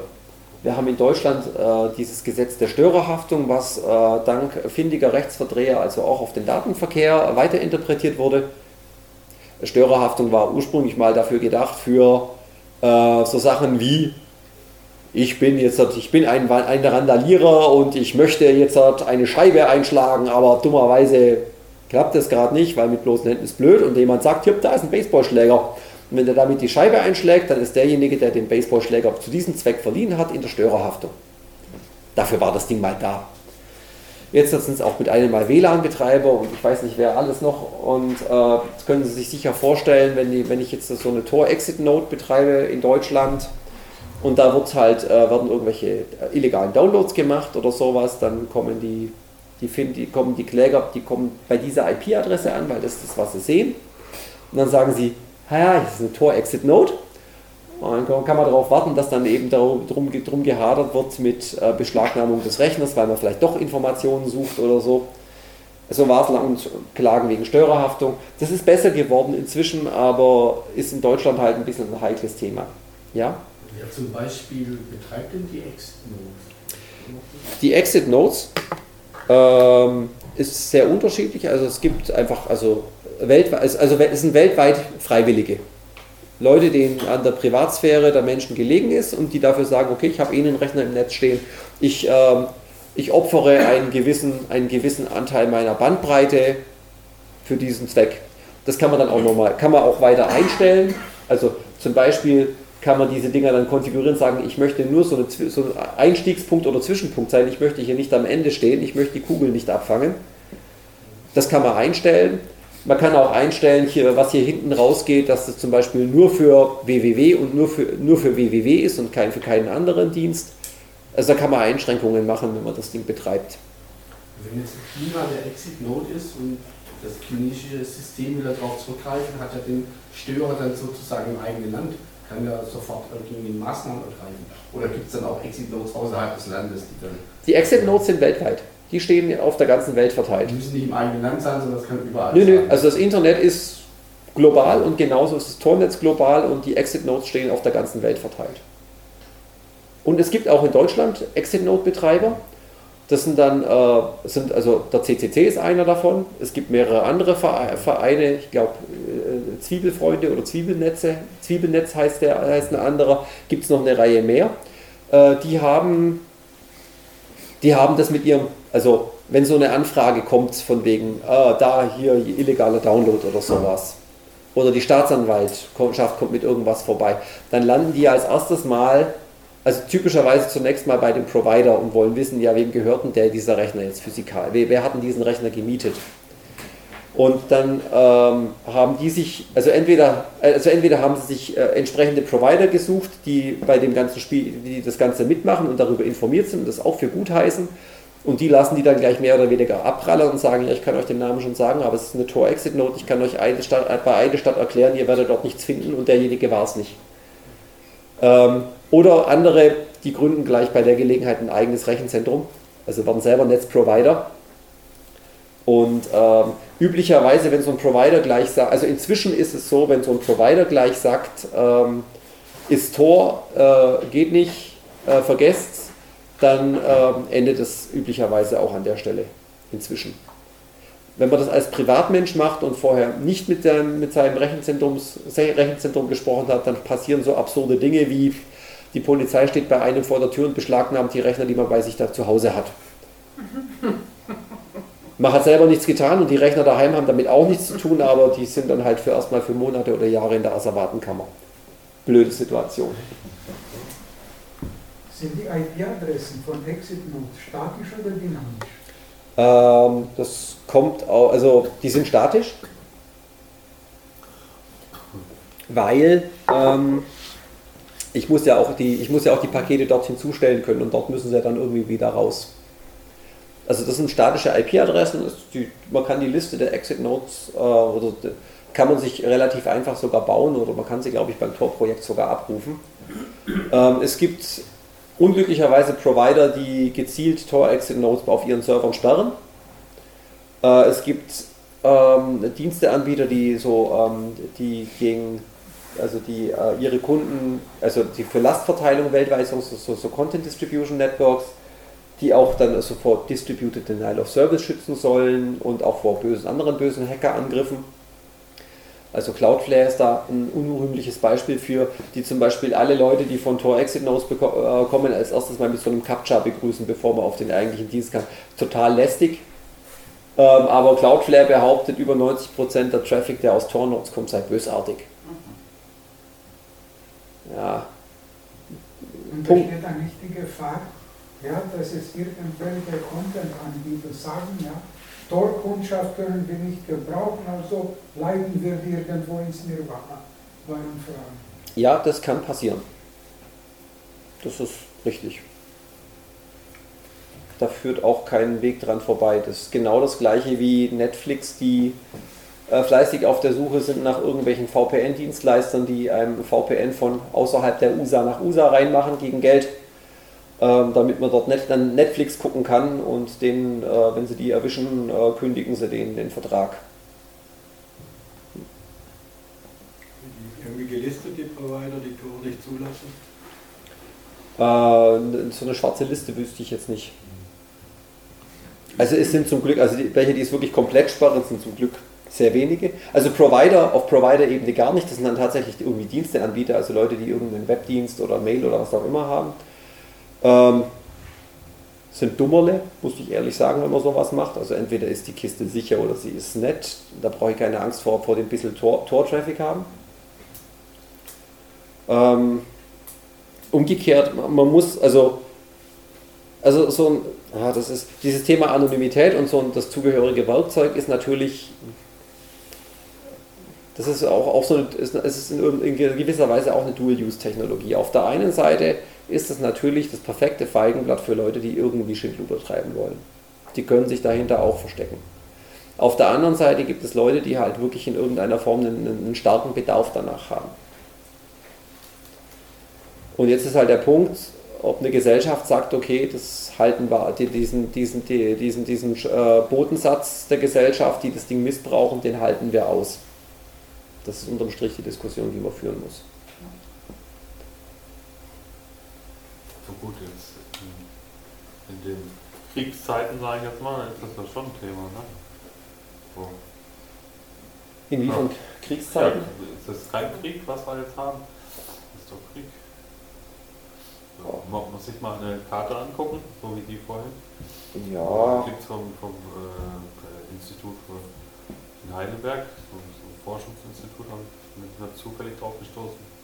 Da sind mindestens so viele Länder äh, gefärbt, wo jetzt, wo die als komplette Türkei oder Ja. ne?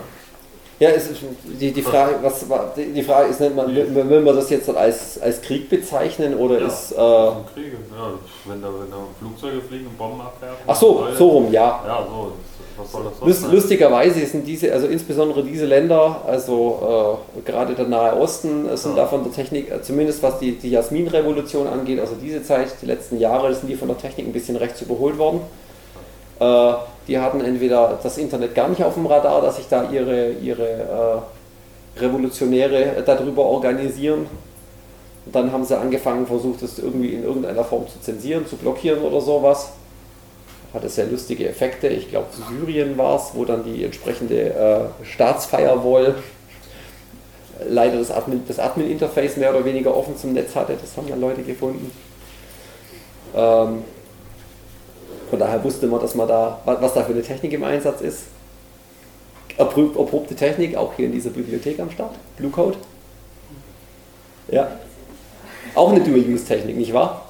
Hier sorgt es dafür, dass, die, ähm, dass man wenigstens halbwegs unbeaufsichtigt äh, Kinder und Jugendliche an die Rechner kann, äh, lassen kann, ohne dass sie wenigstens sofort, mit, mit, mit, dem ersten Schritt gleich auf irgendwelchen Schweinkram stolpert, sondern sie müssen sich wenigstens ein bisschen Mühe geben. Äh, auf der anderen Seite wird dieselbe Technik dafür benutzt, um äh, ja, äh, in Staaten äh, Unterdrückung auszuüben. Ja, ähm, die Größe des Tornetzes, das ist jahrelang so von der Bandbreite, also die Gesamtbandbreite, die so zur Verfügung gestellt wurde, so langsam gewachsen. Und dann gab es hier irgendwann mal einen, einen ordentlichen Knick und seitdem äh, gibt es immer mehr Begeisterte, die sich dieser ganzen Sache anschließen und sagen, ja, ich habe einen Rechner, ich mache zumindest so eine Intermediate Node, so einen Zwischenknoten, betreibe den und opfere dafür ein bisschen Bandbreite. Ähm, hier hier, hier war Snowden. Ein Schelm, der Arges dabei deckt. Wie viel, wie viel Bandbreite opfert man da? Ähm, kann man einstellen. Achso, kann man einstellen. Das kann man einstellen. Also man kann seine, die, an den, wenn man so einen Talknoten betreibt, da kann man einstellen, wie viel Bandbreite, auf wie viel, welche Bandbreite man das limitieren möchte. Da sagt man, okay, also ich habe eine 100 Mbit Anbindung, wenn da jetzt 5 Mbit nebenher dröppeln, das macht mir nichts aus. Fertig, fertig ist die Laube.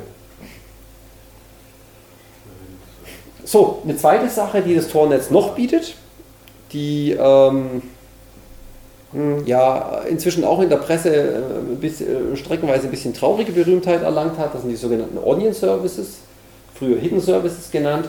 Das sind Dienste innerhalb des Tornetzes, die nur über das Tornetz erreichbar sind. Die haben also keine .de oder .com oder .net Adresse, sondern die sind erkennbar, dass sie meistens eine kryptische Zeichenfolge und dann .onion heißen. Ähm, die, die, Idee dahinter ist, also genau, also sehr, sehr ähnlich wie, äh, wie für den Hinweg, den wir gerade gesehen haben. Nur dass der Diensteanbieter hier auch nicht, nicht direkt erreichbar ist, sondern der baut auch so einen Tunnel auf. Irgendwo ins Tornetz und das Tornetz sorgt dafür dann, dass eben bekannt gemacht wird, diese .onion-Adresse ist gerade unter diesem Rechner erreichbar. Und dann baue ich mir den Tunnel von der anderen Richtung auf bis zu diesem Rendezvous-Punkt und dann kann ich auf diesen versteckten Serverdienst zugreifen.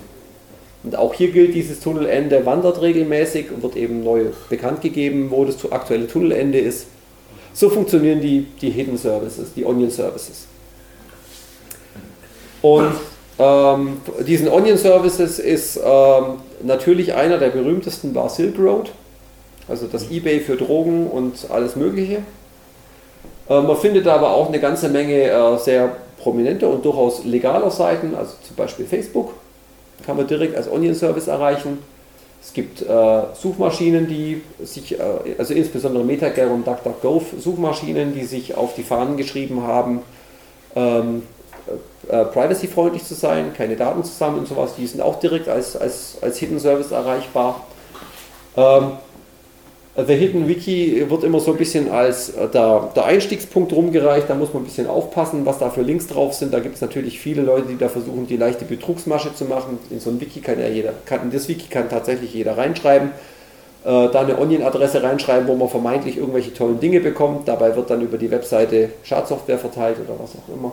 Also muss man ein bisschen, also heißt auch nicht anders als das normale Internet, nur es fühlt sich alles ein bisschen wilder an. Ein bisschen mehr wie Wilder Westen. So. Und noch ein Clou an der Stelle. Ich kann nicht einfach jetzt, ich, ist, ich kann nicht einfach hergehen und sagen, ja, ich mache, dann, dann will halt ich jetzt Facebook Core www.i.onion. Das kann ich nicht machen, weil diese Buchstabenfolge ist Teil des Schlüssels, äh, der für die Verschlüsselung benutzt wird. Ähm, also das ist das ist ein, also die Verfahren nennen sich Public Key Verfahren. Da werden zwei Schlüsselhälften erzeugt, ein öffentlicher Schlüssel, mit dem ich Daten verschlüsseln kann und dann der private Teil, mit dem, nur, nur mit dem kann ich es wieder entschlüsseln. Und dieses Ding hier ist Teil des öffentlichen Schlüssels. Und öffentlicher und privater Schlüssel müssen natürlich zusammenpassen. Und so ist also der Schlüssel, der, also den Schlüssel ist an die Identität, also an den Namen der Webseite gebunden. Den kann man sich also auch nicht einfach aussuchen, auch wenn jetzt diese Facebook-Ding das äh, vermuten lässt. was Facebook gemacht hat. Facebook hat halt einfach sehr, sehr viele Rechner und die haben halt einfach mal sehr, sehr viele Rechner Schlüssel erzeugen lassen. Also wild einfach, das ist ein Zufallsprozess, da hat man kein, keine vernünftige Einflussnahme drauf.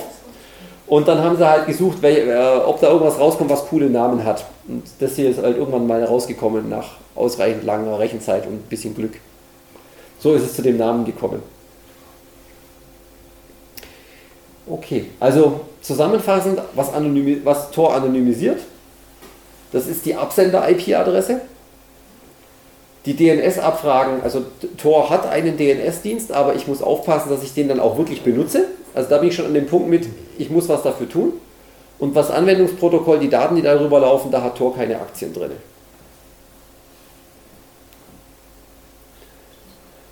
Nochmal zur Gretchenfrage, ob Tor überhaupt funktioniert. Funktioniert dieses System?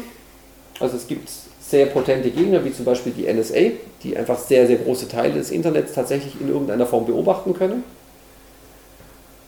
Ähm, es gab inzwischen, ich habe den Vortrag vor einem Dreivierteljahr schon mal gehalten, da war, stand hier noch keine Hinweise. Inzwischen muss man sagen, also es gibt inzwischen also einen Hinweis auf einen erfolgreichen Angriff.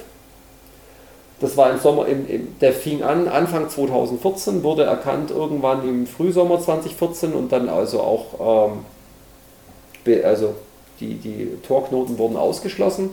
Was da passiert ist, äh, äh, FBI wollte wissen, wer ist Silk Road 2.0 ähm, und hat dann äh, die, die CMU, die Carnegie Mellon University, ähm, beauftragt, das rauszufinden, hat denen großzügig Forschungsgelder gegeben. Es ist von mehr als einer Million US-Dollar die Rede.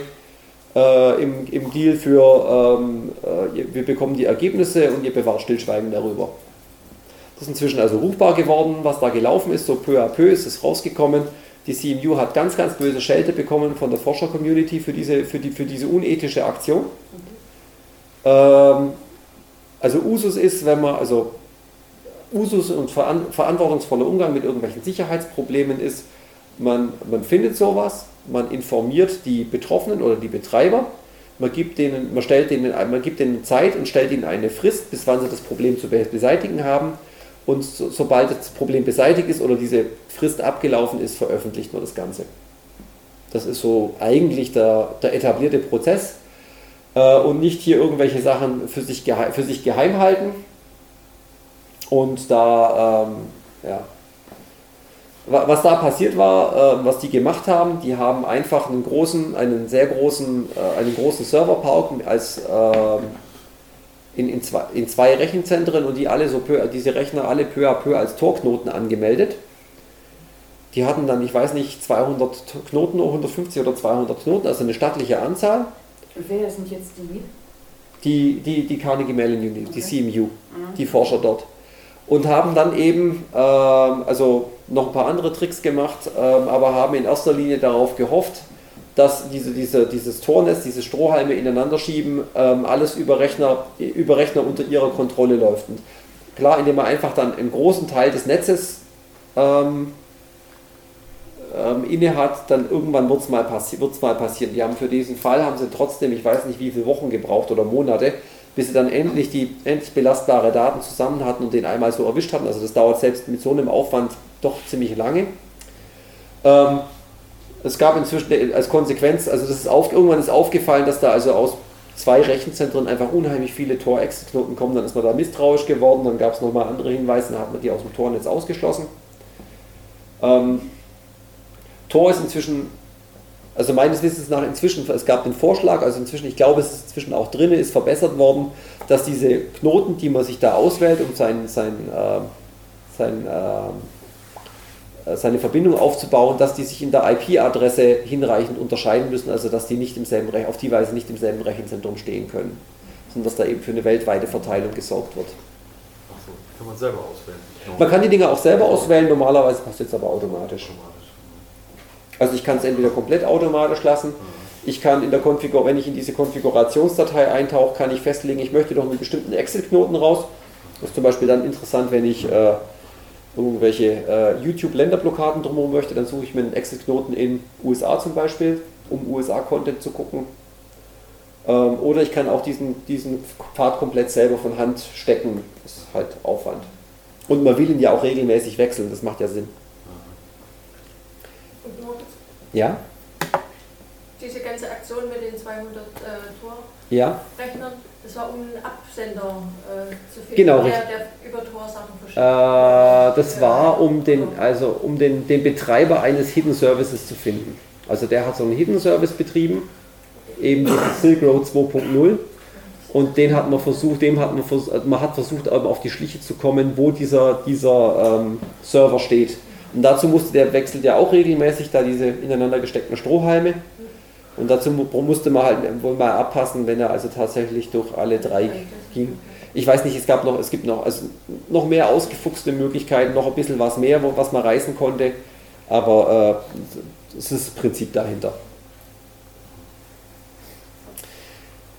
So, ähm, das habe ich ja schon gesagt, das ist also, man muss auf viele Sachen achten und damit das Ganze ein bisschen einfacher wird, gibt es das Tor Browser Bundle. Nachdem die häufigste Anwendung, was man heute haben möchte, ist Webseiten klicken. Ähm, deswegen gibt es da ein All-in-One-Glücklich-Paket, das sich dann nennt Tor Browser Bundle. Das ist die allereinfachste Möglichkeit, um Tor zu benutzen. Das ist nämlich äh, die, die Tor- die Tor-Zugangssoftware zusammen mit einem passend eingerichteten Browser. Keine Installation, direkt starten, können wir uns gleich anschauen. Ähm, Download-Adresse gibt es bei torproject.org, kriegt man das Ding direkt. Ähm, die sind inzwischen, jetzt kommen wir auf den Punkt wieder, Leute, die Probleme haben, auf solche Seiten zu kommen, weil ihr Staat schon von, vorne, von vornherein was dagegen hat, dass man da draufklickt. Oder noch bösartiger, die Leute zwar draufklicken lässt, aber dann dafür sorgt, dass ein ausgetauschtes Binary äh, ausgeliefert wird.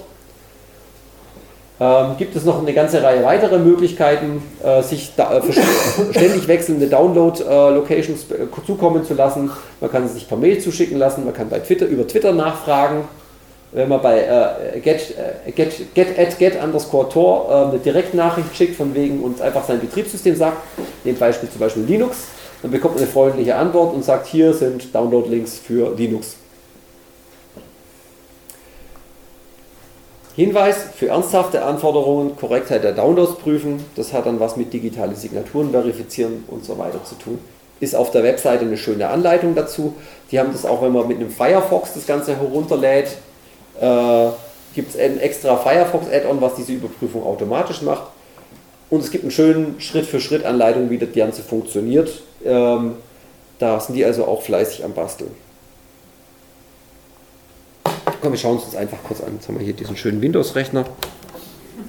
Ich habe also runtergeladen, habe ich es vorhin schon, dass wir da jetzt nicht drauf warten müssen. Nur um mal zu zeigen, dass es also wirklich, wirklich ganz geradlinig ist. Man bekommt da diese Installationsdatei runter, die ähm, starte ich jetzt mal. Man wird gebeten, seine, seine Sprache auszuwählen.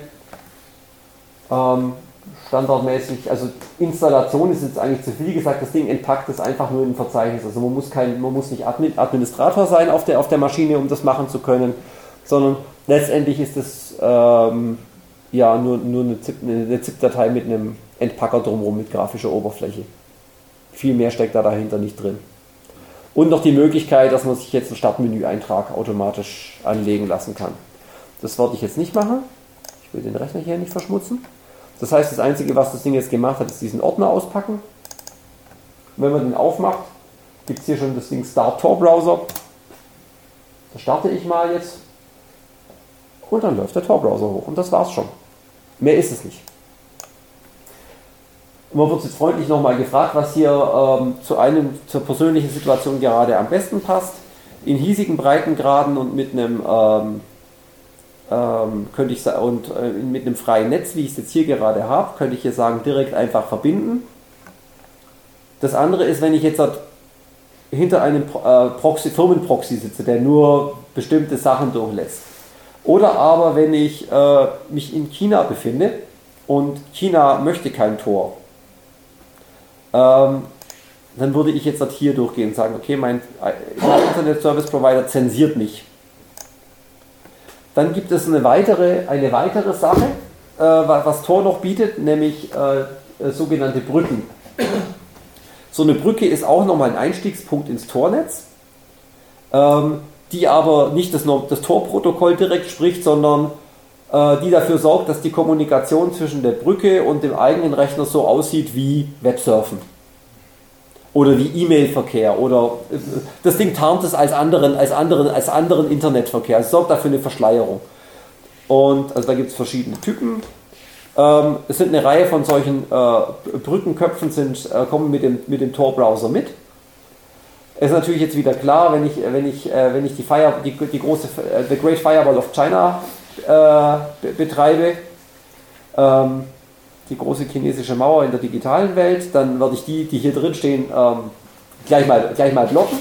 Deswegen kann ich hier von Hand auch ähm, Adressen eingeben und die Adressen bekomme ich vom Tor-Projekt auch wieder über ähnliche Kanäle, wie ich es gerade mit dem Download-Link gezeigt habe. Und dieses Projekt sorgt dafür, dass, äh, wenn man da anfragt, immer nur kleine Dosen, kleine Mengen rausgerückt werden. Das heißt, diese Information, wer diese Brückenrechner sind, die ist nicht so ohne weiteres zusammenzutragen. So. Dann wäre noch die Frage jetzt dann nach dem lokalen Proxy, ob ich hier einen Web-Proxy habe. Also angenommen, ich wäre jetzt hier nicht in dem äh, Kabelnetz, sondern ich würde hier das WLAN von der Bibliothek benutzen, wo man einen Proxy nutzen muss. Dann würde ich jetzt hier einstellen, ich hier so einen HTTP-Proxy, dann trage ich hier die Adresse vom, von der, vom Bluecode ein. Und danach mache ich äh, Tor über Bluecode und habe trotzdem das gesamte freie Netz für mich. Der Einfachheit halber mache ich jetzt aber trotzdem mal hier die Direktverbindung. Äh, Was jetzt passiert ist, dass sich eben das Ding mit dem Tornetz verbindet. Da werden eine Reihe Statusinformationen geladen, die aktuellen äh, Torknoten, mit denen ich. Ich brauche jetzt eine Liste, um diese. Ähm, um jetzt solche, solche Tunnelverbindungen zu bauen, muss ich, ja, muss ich ja wissen, mit wem kann ich denn das machen und die Liste bekomme ich da runtergeladen, unter anderem. Ja? Ist es absolut vertrauenswürdig, dieses Runterladen von so einem Tor-Browser? Oder hört da schon der Verfassungsschutz mit? Oder die NSA? Oder? Das ist jetzt eine gute Frage. Wahrscheinlich, also die, die NSA ziemlich sicher. Also da, äh, die, äh, das ist inzwischen, glaub, das ist glaub, inzwischen also nicht nur, nicht nur eine, eine Mutmaßung, sondern da, da kamen ja diese NSA-Selektoren, die sind ja irgendwie, oder die Selektoren zwischen BND und NSA, die sind ja irgendwie etwas suchbar geworden. Und da also gab es Regeln, die also gezielt nach, nach Zugriffen auf das Tornetz aus sind. Ähm? So, jetzt sind wir an dem Punkt der Selbstzensur. Also wenn wir anfangen, uns zu überlegen, wenn ich jetzt hier irgendetwas tue, äh, habe ich dann, also irgendetwas tue, was nach unserem, unserem Recht, nach deutschem Recht, nach europäischem Recht vollkommen legal und in Ordnung ist.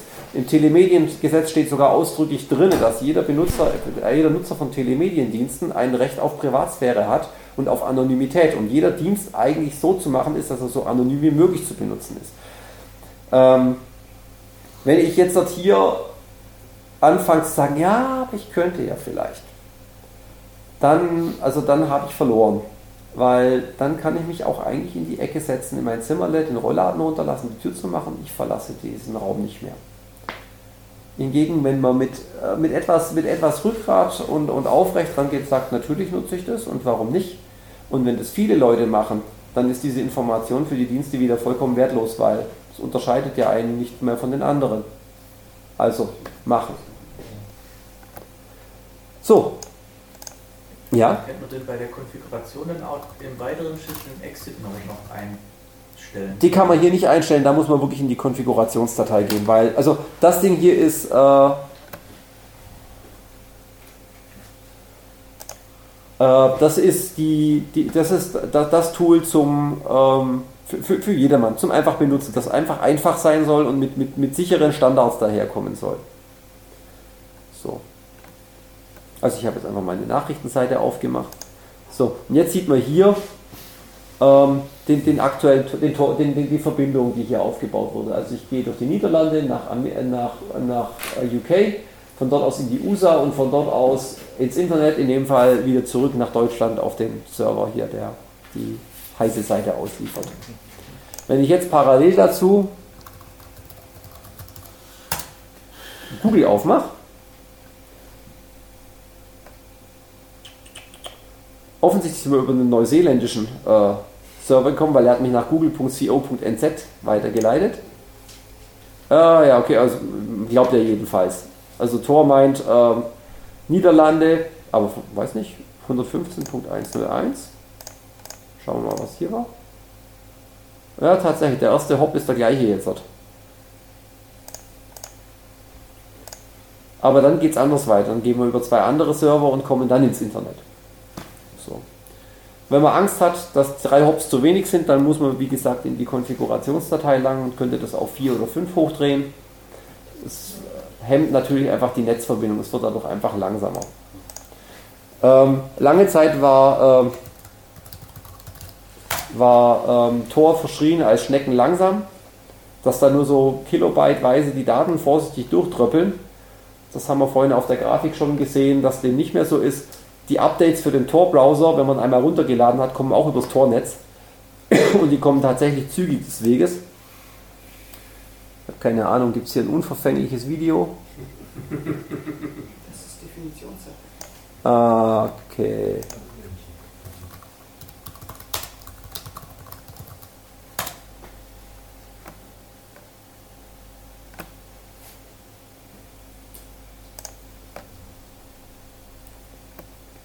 Nehmen wir einfach einen Filmtrailer. Das war für mich immer so die Nagelprobe. Also wenn mal Videostreaming funktioniert, dann, dann hat es dann, dann hat's gewonnen.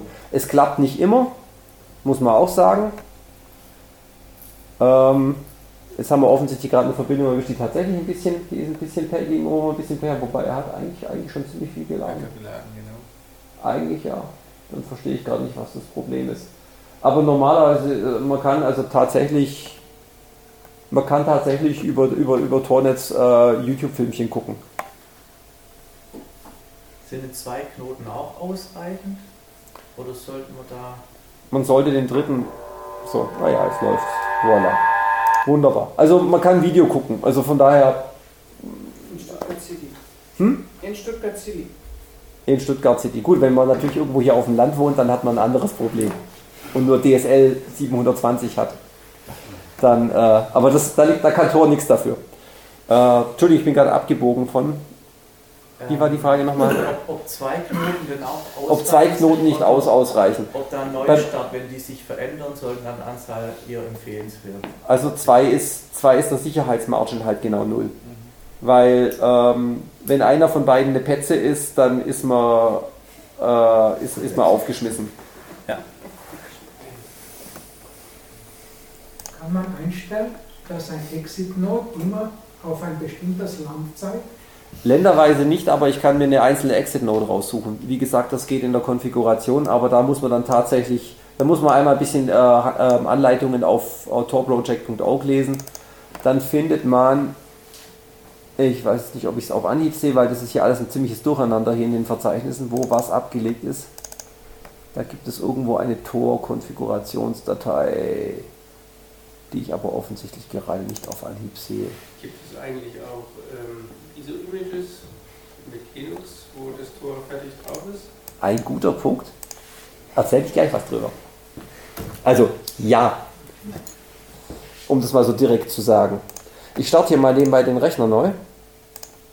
Weil das Ding braucht. Na, schau mal an. Ich habe mein, meine Kappe kaputt gemacht. Sowas.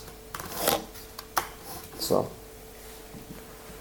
Ähm, also ja, das ist natürlich dann das, der komfortabelste Umstand, äh, wo man dann nichts runterladen muss. Also hm, ist, ist wieder äh, so, so der Punkt mit, äh, was, kann mir, was, was, kann, was kann mir passieren. Wenn ich ähm, auf das Ding auf dem, also wenn ich diesen Tor- das Tor Browser Bundle hernehme und das auf einen Rechner tue, wo schon der Bundestrojaner drauf ist, na ist natürlich blöd. Dann hilft er mir natürlich nichts. Und das ist, also genau das ist das Szenarium, was eben mit, mit dieser Que- Quellen-TKÜ beschrieben wird. Dass, man, dass die Leute, die bösen Buben, verschlüsselte Kommunikationswege nutzen und ähm, man ähm, am, am Anfang, bevor verschlüsselt wird, eben ansetzen möchte. Ich sage ganz kurz noch was zu dem, zu dem Tor-Browser. Also warum Tor allein nicht reicht. Also Tor, Tor verschleiert eben nur die IP-Adresse. Das Browser-Bundle sorgt dafür, dass eben auch DNS immer über Tor geht. Äh, Und der Browser ist äh, besonders nochmal angepasst, äh, dass also Javas, äh, JavaScript ähm, entsprechend eingeschränkt ist, macht so, also Ähm, wir können uns gleich nochmal angucken, es gibt von, von der Electronic Frontier Foundation so eine Testseite, die einem sagt, wie, wie einmalig man unter den, also einfach von den Eckdaten des Browsers, also wie, welche Plugins sind installiert, welche Schriftdaten sind drauf, etc., wie, ein, wie einmalig man so in der Welt ist. Und wenn man nichts macht, dann hat man eine große, eine große Chance, einfach anhand dieser Eckdaten quasi einmalig auf der Welt zu sein. Und deswegen macht da Tor eben verschiedenste Dinge. Deswegen kam vorhin auch kurz die Frage, ob man die Seite nicht lieber auf Englisch abrufen möchte. Weil wenn alle die, die Seiten auf Englisch abrufen, dann ist man wieder in der Masse. Und es geht halt darum, sich nicht von der Masse zu unterscheiden. Ja, also genau der ISO-Stick, das ist Tails. Also The Amnesic Incognito Life System. Das ist einfach der. Ich habe mich verratscht, ich weiß. Hm? Oh wei, oh wei. Dann gutes, guter Heimweg. Tschüss. Ähm, das ist eben der USB-Stick, von dem man es einfach startet. Der ist eben hilfreich, wenn man ein System hat, dem man sonst nicht vertrauen kann. Ähm, ist auch so konfiguriert, dass es keine Spuren auf dem Rechner hinterlässt. Also die Festplatten, die drin sind, werden nicht angefasst. Man muss also, wenn man das startet, keine Angst haben, dass man sich sein Windows zerschießt oder sowas. Äh, umgekehrt, also es hinterlässt keine Spur. Das Ding geht sogar so weit, dass beim Runterfahren das RAM nochmal überschrieben wird, also dass auch im, im Hauptspeicher nichts zurückbleibt, weil Hauptspeicher ist, äh, wie die Praxis zeigt, nicht so flüchtig, wie man denkt. Strom außen, alles ist sofort weg, sondern da ist auch nach, nach äh, ein, zwei Minuten doch noch eine Menge drin zu finden. Und wenn man dann auf die Webseite geht für Tails zum Runterladen, dann äh, bekommt man da schon, also also detailliertere Informationen, auf was man alles so, so äh, schauen muss, mit Signatur überprüfen oder Plugin zu prüfen laden, mit äh, wenn man es uns schon unter einem Linux runterlädt, äh, dann sind bestimmte Schlüssel, also PGP-Schlüssel schon vorhanden, die als vertrauenswürdig anerkannt werden, dann wird eine besondere Prüfung vorgeschlagen und so weiter. Ähm, eine Menge Details, die aber einem freundlicherweise in so einer Webseite, so klicken Sie hier, wenn das ist, dann klickt da, ansonsten klicke dort. Schritt für Schritt wird man da durchgecoacht. Ähm, wie gesagt, die Leute, also die Zielgruppe von diesem Tails sind eben insbesondere die Leute, bei denen es drauf ankommt.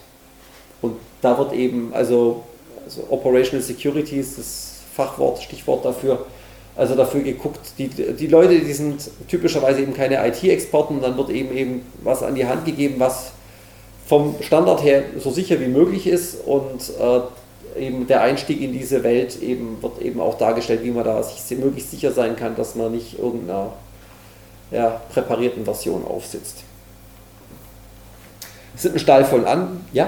Ähm, Habe ich das richtig verstanden, dass das dann aber eher bei Rechnern ist, äh, die einem nicht selbst gehören, also wenn man darauf angewiesen ist, irgendwo zuzugreifen, wenn man ein Internetcafé. Zum Beispiel im Internet, Internetcafé ist das beste Beispiel für. Ja, aber da kann es natürlich sein, dass also das ausgeschaltet ist, die Möglichkeit vom USB-Stick auszurufen. Ne? Das kann natürlich sein. Aber das kann auch auf dem heimischen Rechner praktisch sein für, äh, mhm. wie gesagt, ich, äh, keine Ahnung, äh, möchte irgendwelche Daten äh, an die Presse bringen, dort an dem, an dem toten Briefkasten hinterlassen. Ähm, aber ich möchte sicher gehen, dass auf meinem Rechner tatsächlich keinerlei Spuren davon zurückbleiben. Dann nehme ich den USB-Stick für. Ansonsten ist er auch allgemein einfach, also ähm, es sind so, also der hat eine Menge praktischer Programme mit. Das Ding kann man auch einfach so als naja, Linux Live-System benutzen, so als das tra äh, tragbare Arbeitsgerät, weil, also optional, man kann den restlichen, also das Ding braucht, weiß nicht, 2 GB oder sowas, die Installation. Und der Restplatz vom USB-Stick, den kann man sich, äh, kann man nutzen, um Daten lokal da drauf zu speichern. Das erlaubt einem Tails. Das kann man machen. Wird, warnt einen, also wird verschlüsselt, man braucht ein Passwort. Wenn das Passwort gut ist, ist es für jemanden, der da rankommt, schwer bis unmöglich, das Ding aufzumachen. Man muss halt aufpassen, jetzt kommt wieder der Punkt mit, in welcher Situation ist man. Bin ich in einem äh, repressiven Staat? Äh, wenn ich da mit so einem Tailstick erwischt werde, dann habe ich möglicherweise schon einen Erklärungsengstand. Aber vielleicht kann ich mich dann nochmal irgendwie rauswieseln, von wegen, ich habe ihn gefunden, ich wollte einfach mal gucken, was drauf ist. Ähm, wenn da jetzt aber eine verschlüsselte Partition drauf ist, dann wird's, ist eine blöde Situation. Weil entweder ich kenne das Passwort und äh, die, die, die sorgen im Laufe der Tage, Wochen, Monate dafür, dass ich es irgendwann mal erzähle. Oder aber ich kenne das, habe den USB-Stick tatsächlich auf der Straße gefunden und ich kenne das Passwort tatsächlich nicht. Und äh, ich glaube, möchte dann nicht in, in der Haut derer Leute stecken. Kann man auch zweimal verschlüsselte Partitionen machen. Kann man machen, ja. So dass nur eine, die kann, ist dann bekannt und die andere nicht. So, also das äh, Verschlüsselungsverfahren, was hier verwendet wird, also was, was, was Tails verwendet, man kann es nicht. Es gibt aber äh, TrueCrypt, beziehungsweise der Nachfolger im Geiste VeraCrypt, die sowas können. Da ist also auch nicht, also, also äh, da, da ist auch nicht, also da sieht man auf der Platte auch nur, dass da Zufallszahlen drin stehen. Deswegen hat aber äh, TrueCrypt hat schon gar keinen markanten Header mehr, der sagt, dies ist eine TrueCrypt-Partition. Und da kann man so Partitionen ineinander schachteln. Selbes Problem an der Stelle ist, in einem Rechtsstaat wie Deutschland kann ich irgendwann sagen, so ich habe es euch aufgemacht, aber hier gibt es keine versteckte Partition mehr drin. In einem Land, das äh, weniger rechtsstaatlich unterwegs ist, kann es sein, dass mir die ermittelnden Behörden mir nicht glauben und mich einfach so lange mit Elektroschocks quälen, bis ich es dann doch sage. Und wenn ich nichts zu sagen habe, dann habe ich ein Problem. Und zuerst können die, könnten die annehmen, es gibt eben nur diese eine Partition. Ja, die kennen das aber auch, dieses, dieses, äh, dieses äh, TrueCrypt und VeraCrypt. Mhm. Und wie gesagt, selbst wenn da tatsächlich keine ist, ich kann nicht beweisen, dass da keine ist. Also ich kann den Gegenbeweis nicht antreten. Das ist ja dann schon bei einer Einreise mit Laptop in fremde Länder kann ja sowas passieren. Ja. Wir wollen das sehen, was haben Sie da und so? Ja. Ähm, Großbritannien, in Großbritannien kann man für das Nicht-Herausgeben von Passwörtern bis zu sechs Monate in Beugehaft genommen werden, übrigens. So, am Rande. Passen Sie auf, wo Sie mit Ihrer, wo Sie mit Ihrer TrueCrypt verschlüsselten Festplatte hinreisen.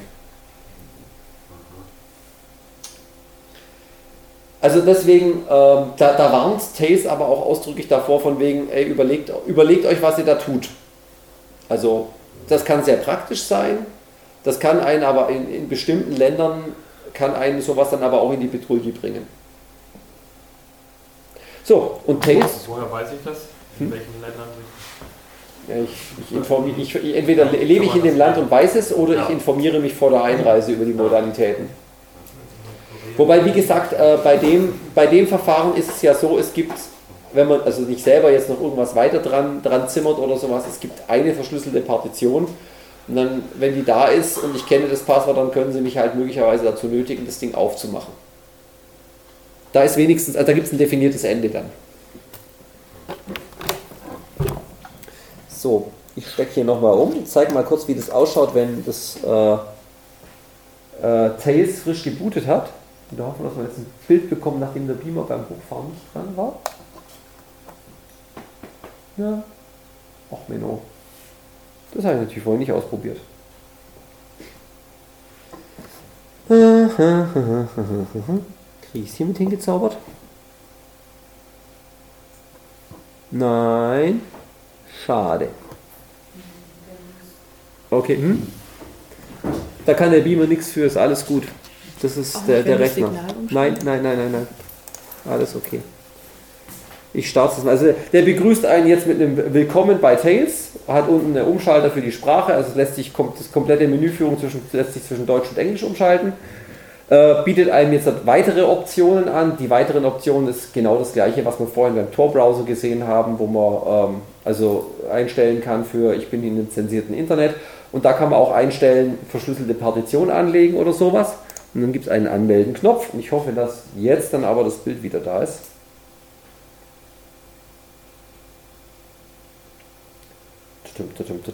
Das ist natürlich jetzt kein D-Zug von einem USB-Stick. Das wird natürlich, natürlich alles ein bisschen behäbiger. Aber das Ding bringt eben auch den, klar, den Tor-Browser bringt es standardmäßig mit. Es bringt einen vorkonfigurierten Chat-Client mit, der übers Tor-Netz geht. Äh, und es hat aber auch so äh, Con Convenience-Dinge wie, ähm, äh, wie ein, ähm, na sag schon, wie, wie, wie, wie, wie, wie ein Office und sowas mit. So. Es ist inzwischen hochgefahren, hat eine hübsche Oberfläche, schaut, auch noch, schaut also auch noch tatsächlich ganz ansprechend aus. So. Ne, er erkennt den Monitor nicht. Sauerei. Probieren wir es nochmal. Einmal raus und einmal wieder rein. Jetzt hat. Ja, wunderbar. Nur noch sagen, den Bildschirm spiegeln und hoffen, dass er nicht abstürzt dabei. Ansonsten müssen Sie es nachher hier vorne angucken, wenn Sie es noch wenn Sie, wenn Sie es noch mal sehen wollen. Da hat er mich nämlich vorhin einmal hat er mich da verlassen dabei.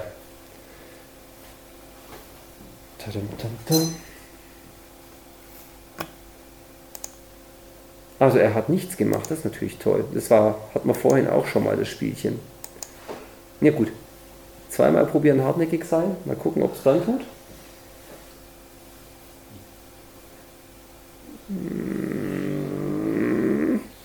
Nein, schade. Mal hardwaremäßig umschalten. Ja, den, den, auf dem macht er nichts, das habe ich vorhin schon probiert. Gucken wir mal, ob man die Monitore tauschen kann. Das Spielchen hatte ich vorhin schon mal, aber ich glaube, das ist. Na super, jetzt macht er das Ding hier da drüben, aber den Rest vom Menü nicht. Das ist jetzt natürlich schade. Letzter Versuch, Bildschirme spiegeln. Machen. Na gut, ansonsten nachher hier einmal angucken. Ist es halt ein, ein, ein Desktop-System, was ich einem da. Jetzt! Großartig. Ein, ein hübsches Desktop-System, was sich einem da präsentiert. Was markant ist, ist hier oben dieses Zwiebelsymbol. Das ist also der, die Verbindung zum Tornetz, die jetzt hier im, im Desktop integriert ist. Äh, wo man sich zum Beispiel anschauen kann, welche, welche, Net, welche äh, Circuits, also welche Pfade gerade aufgebaut sind.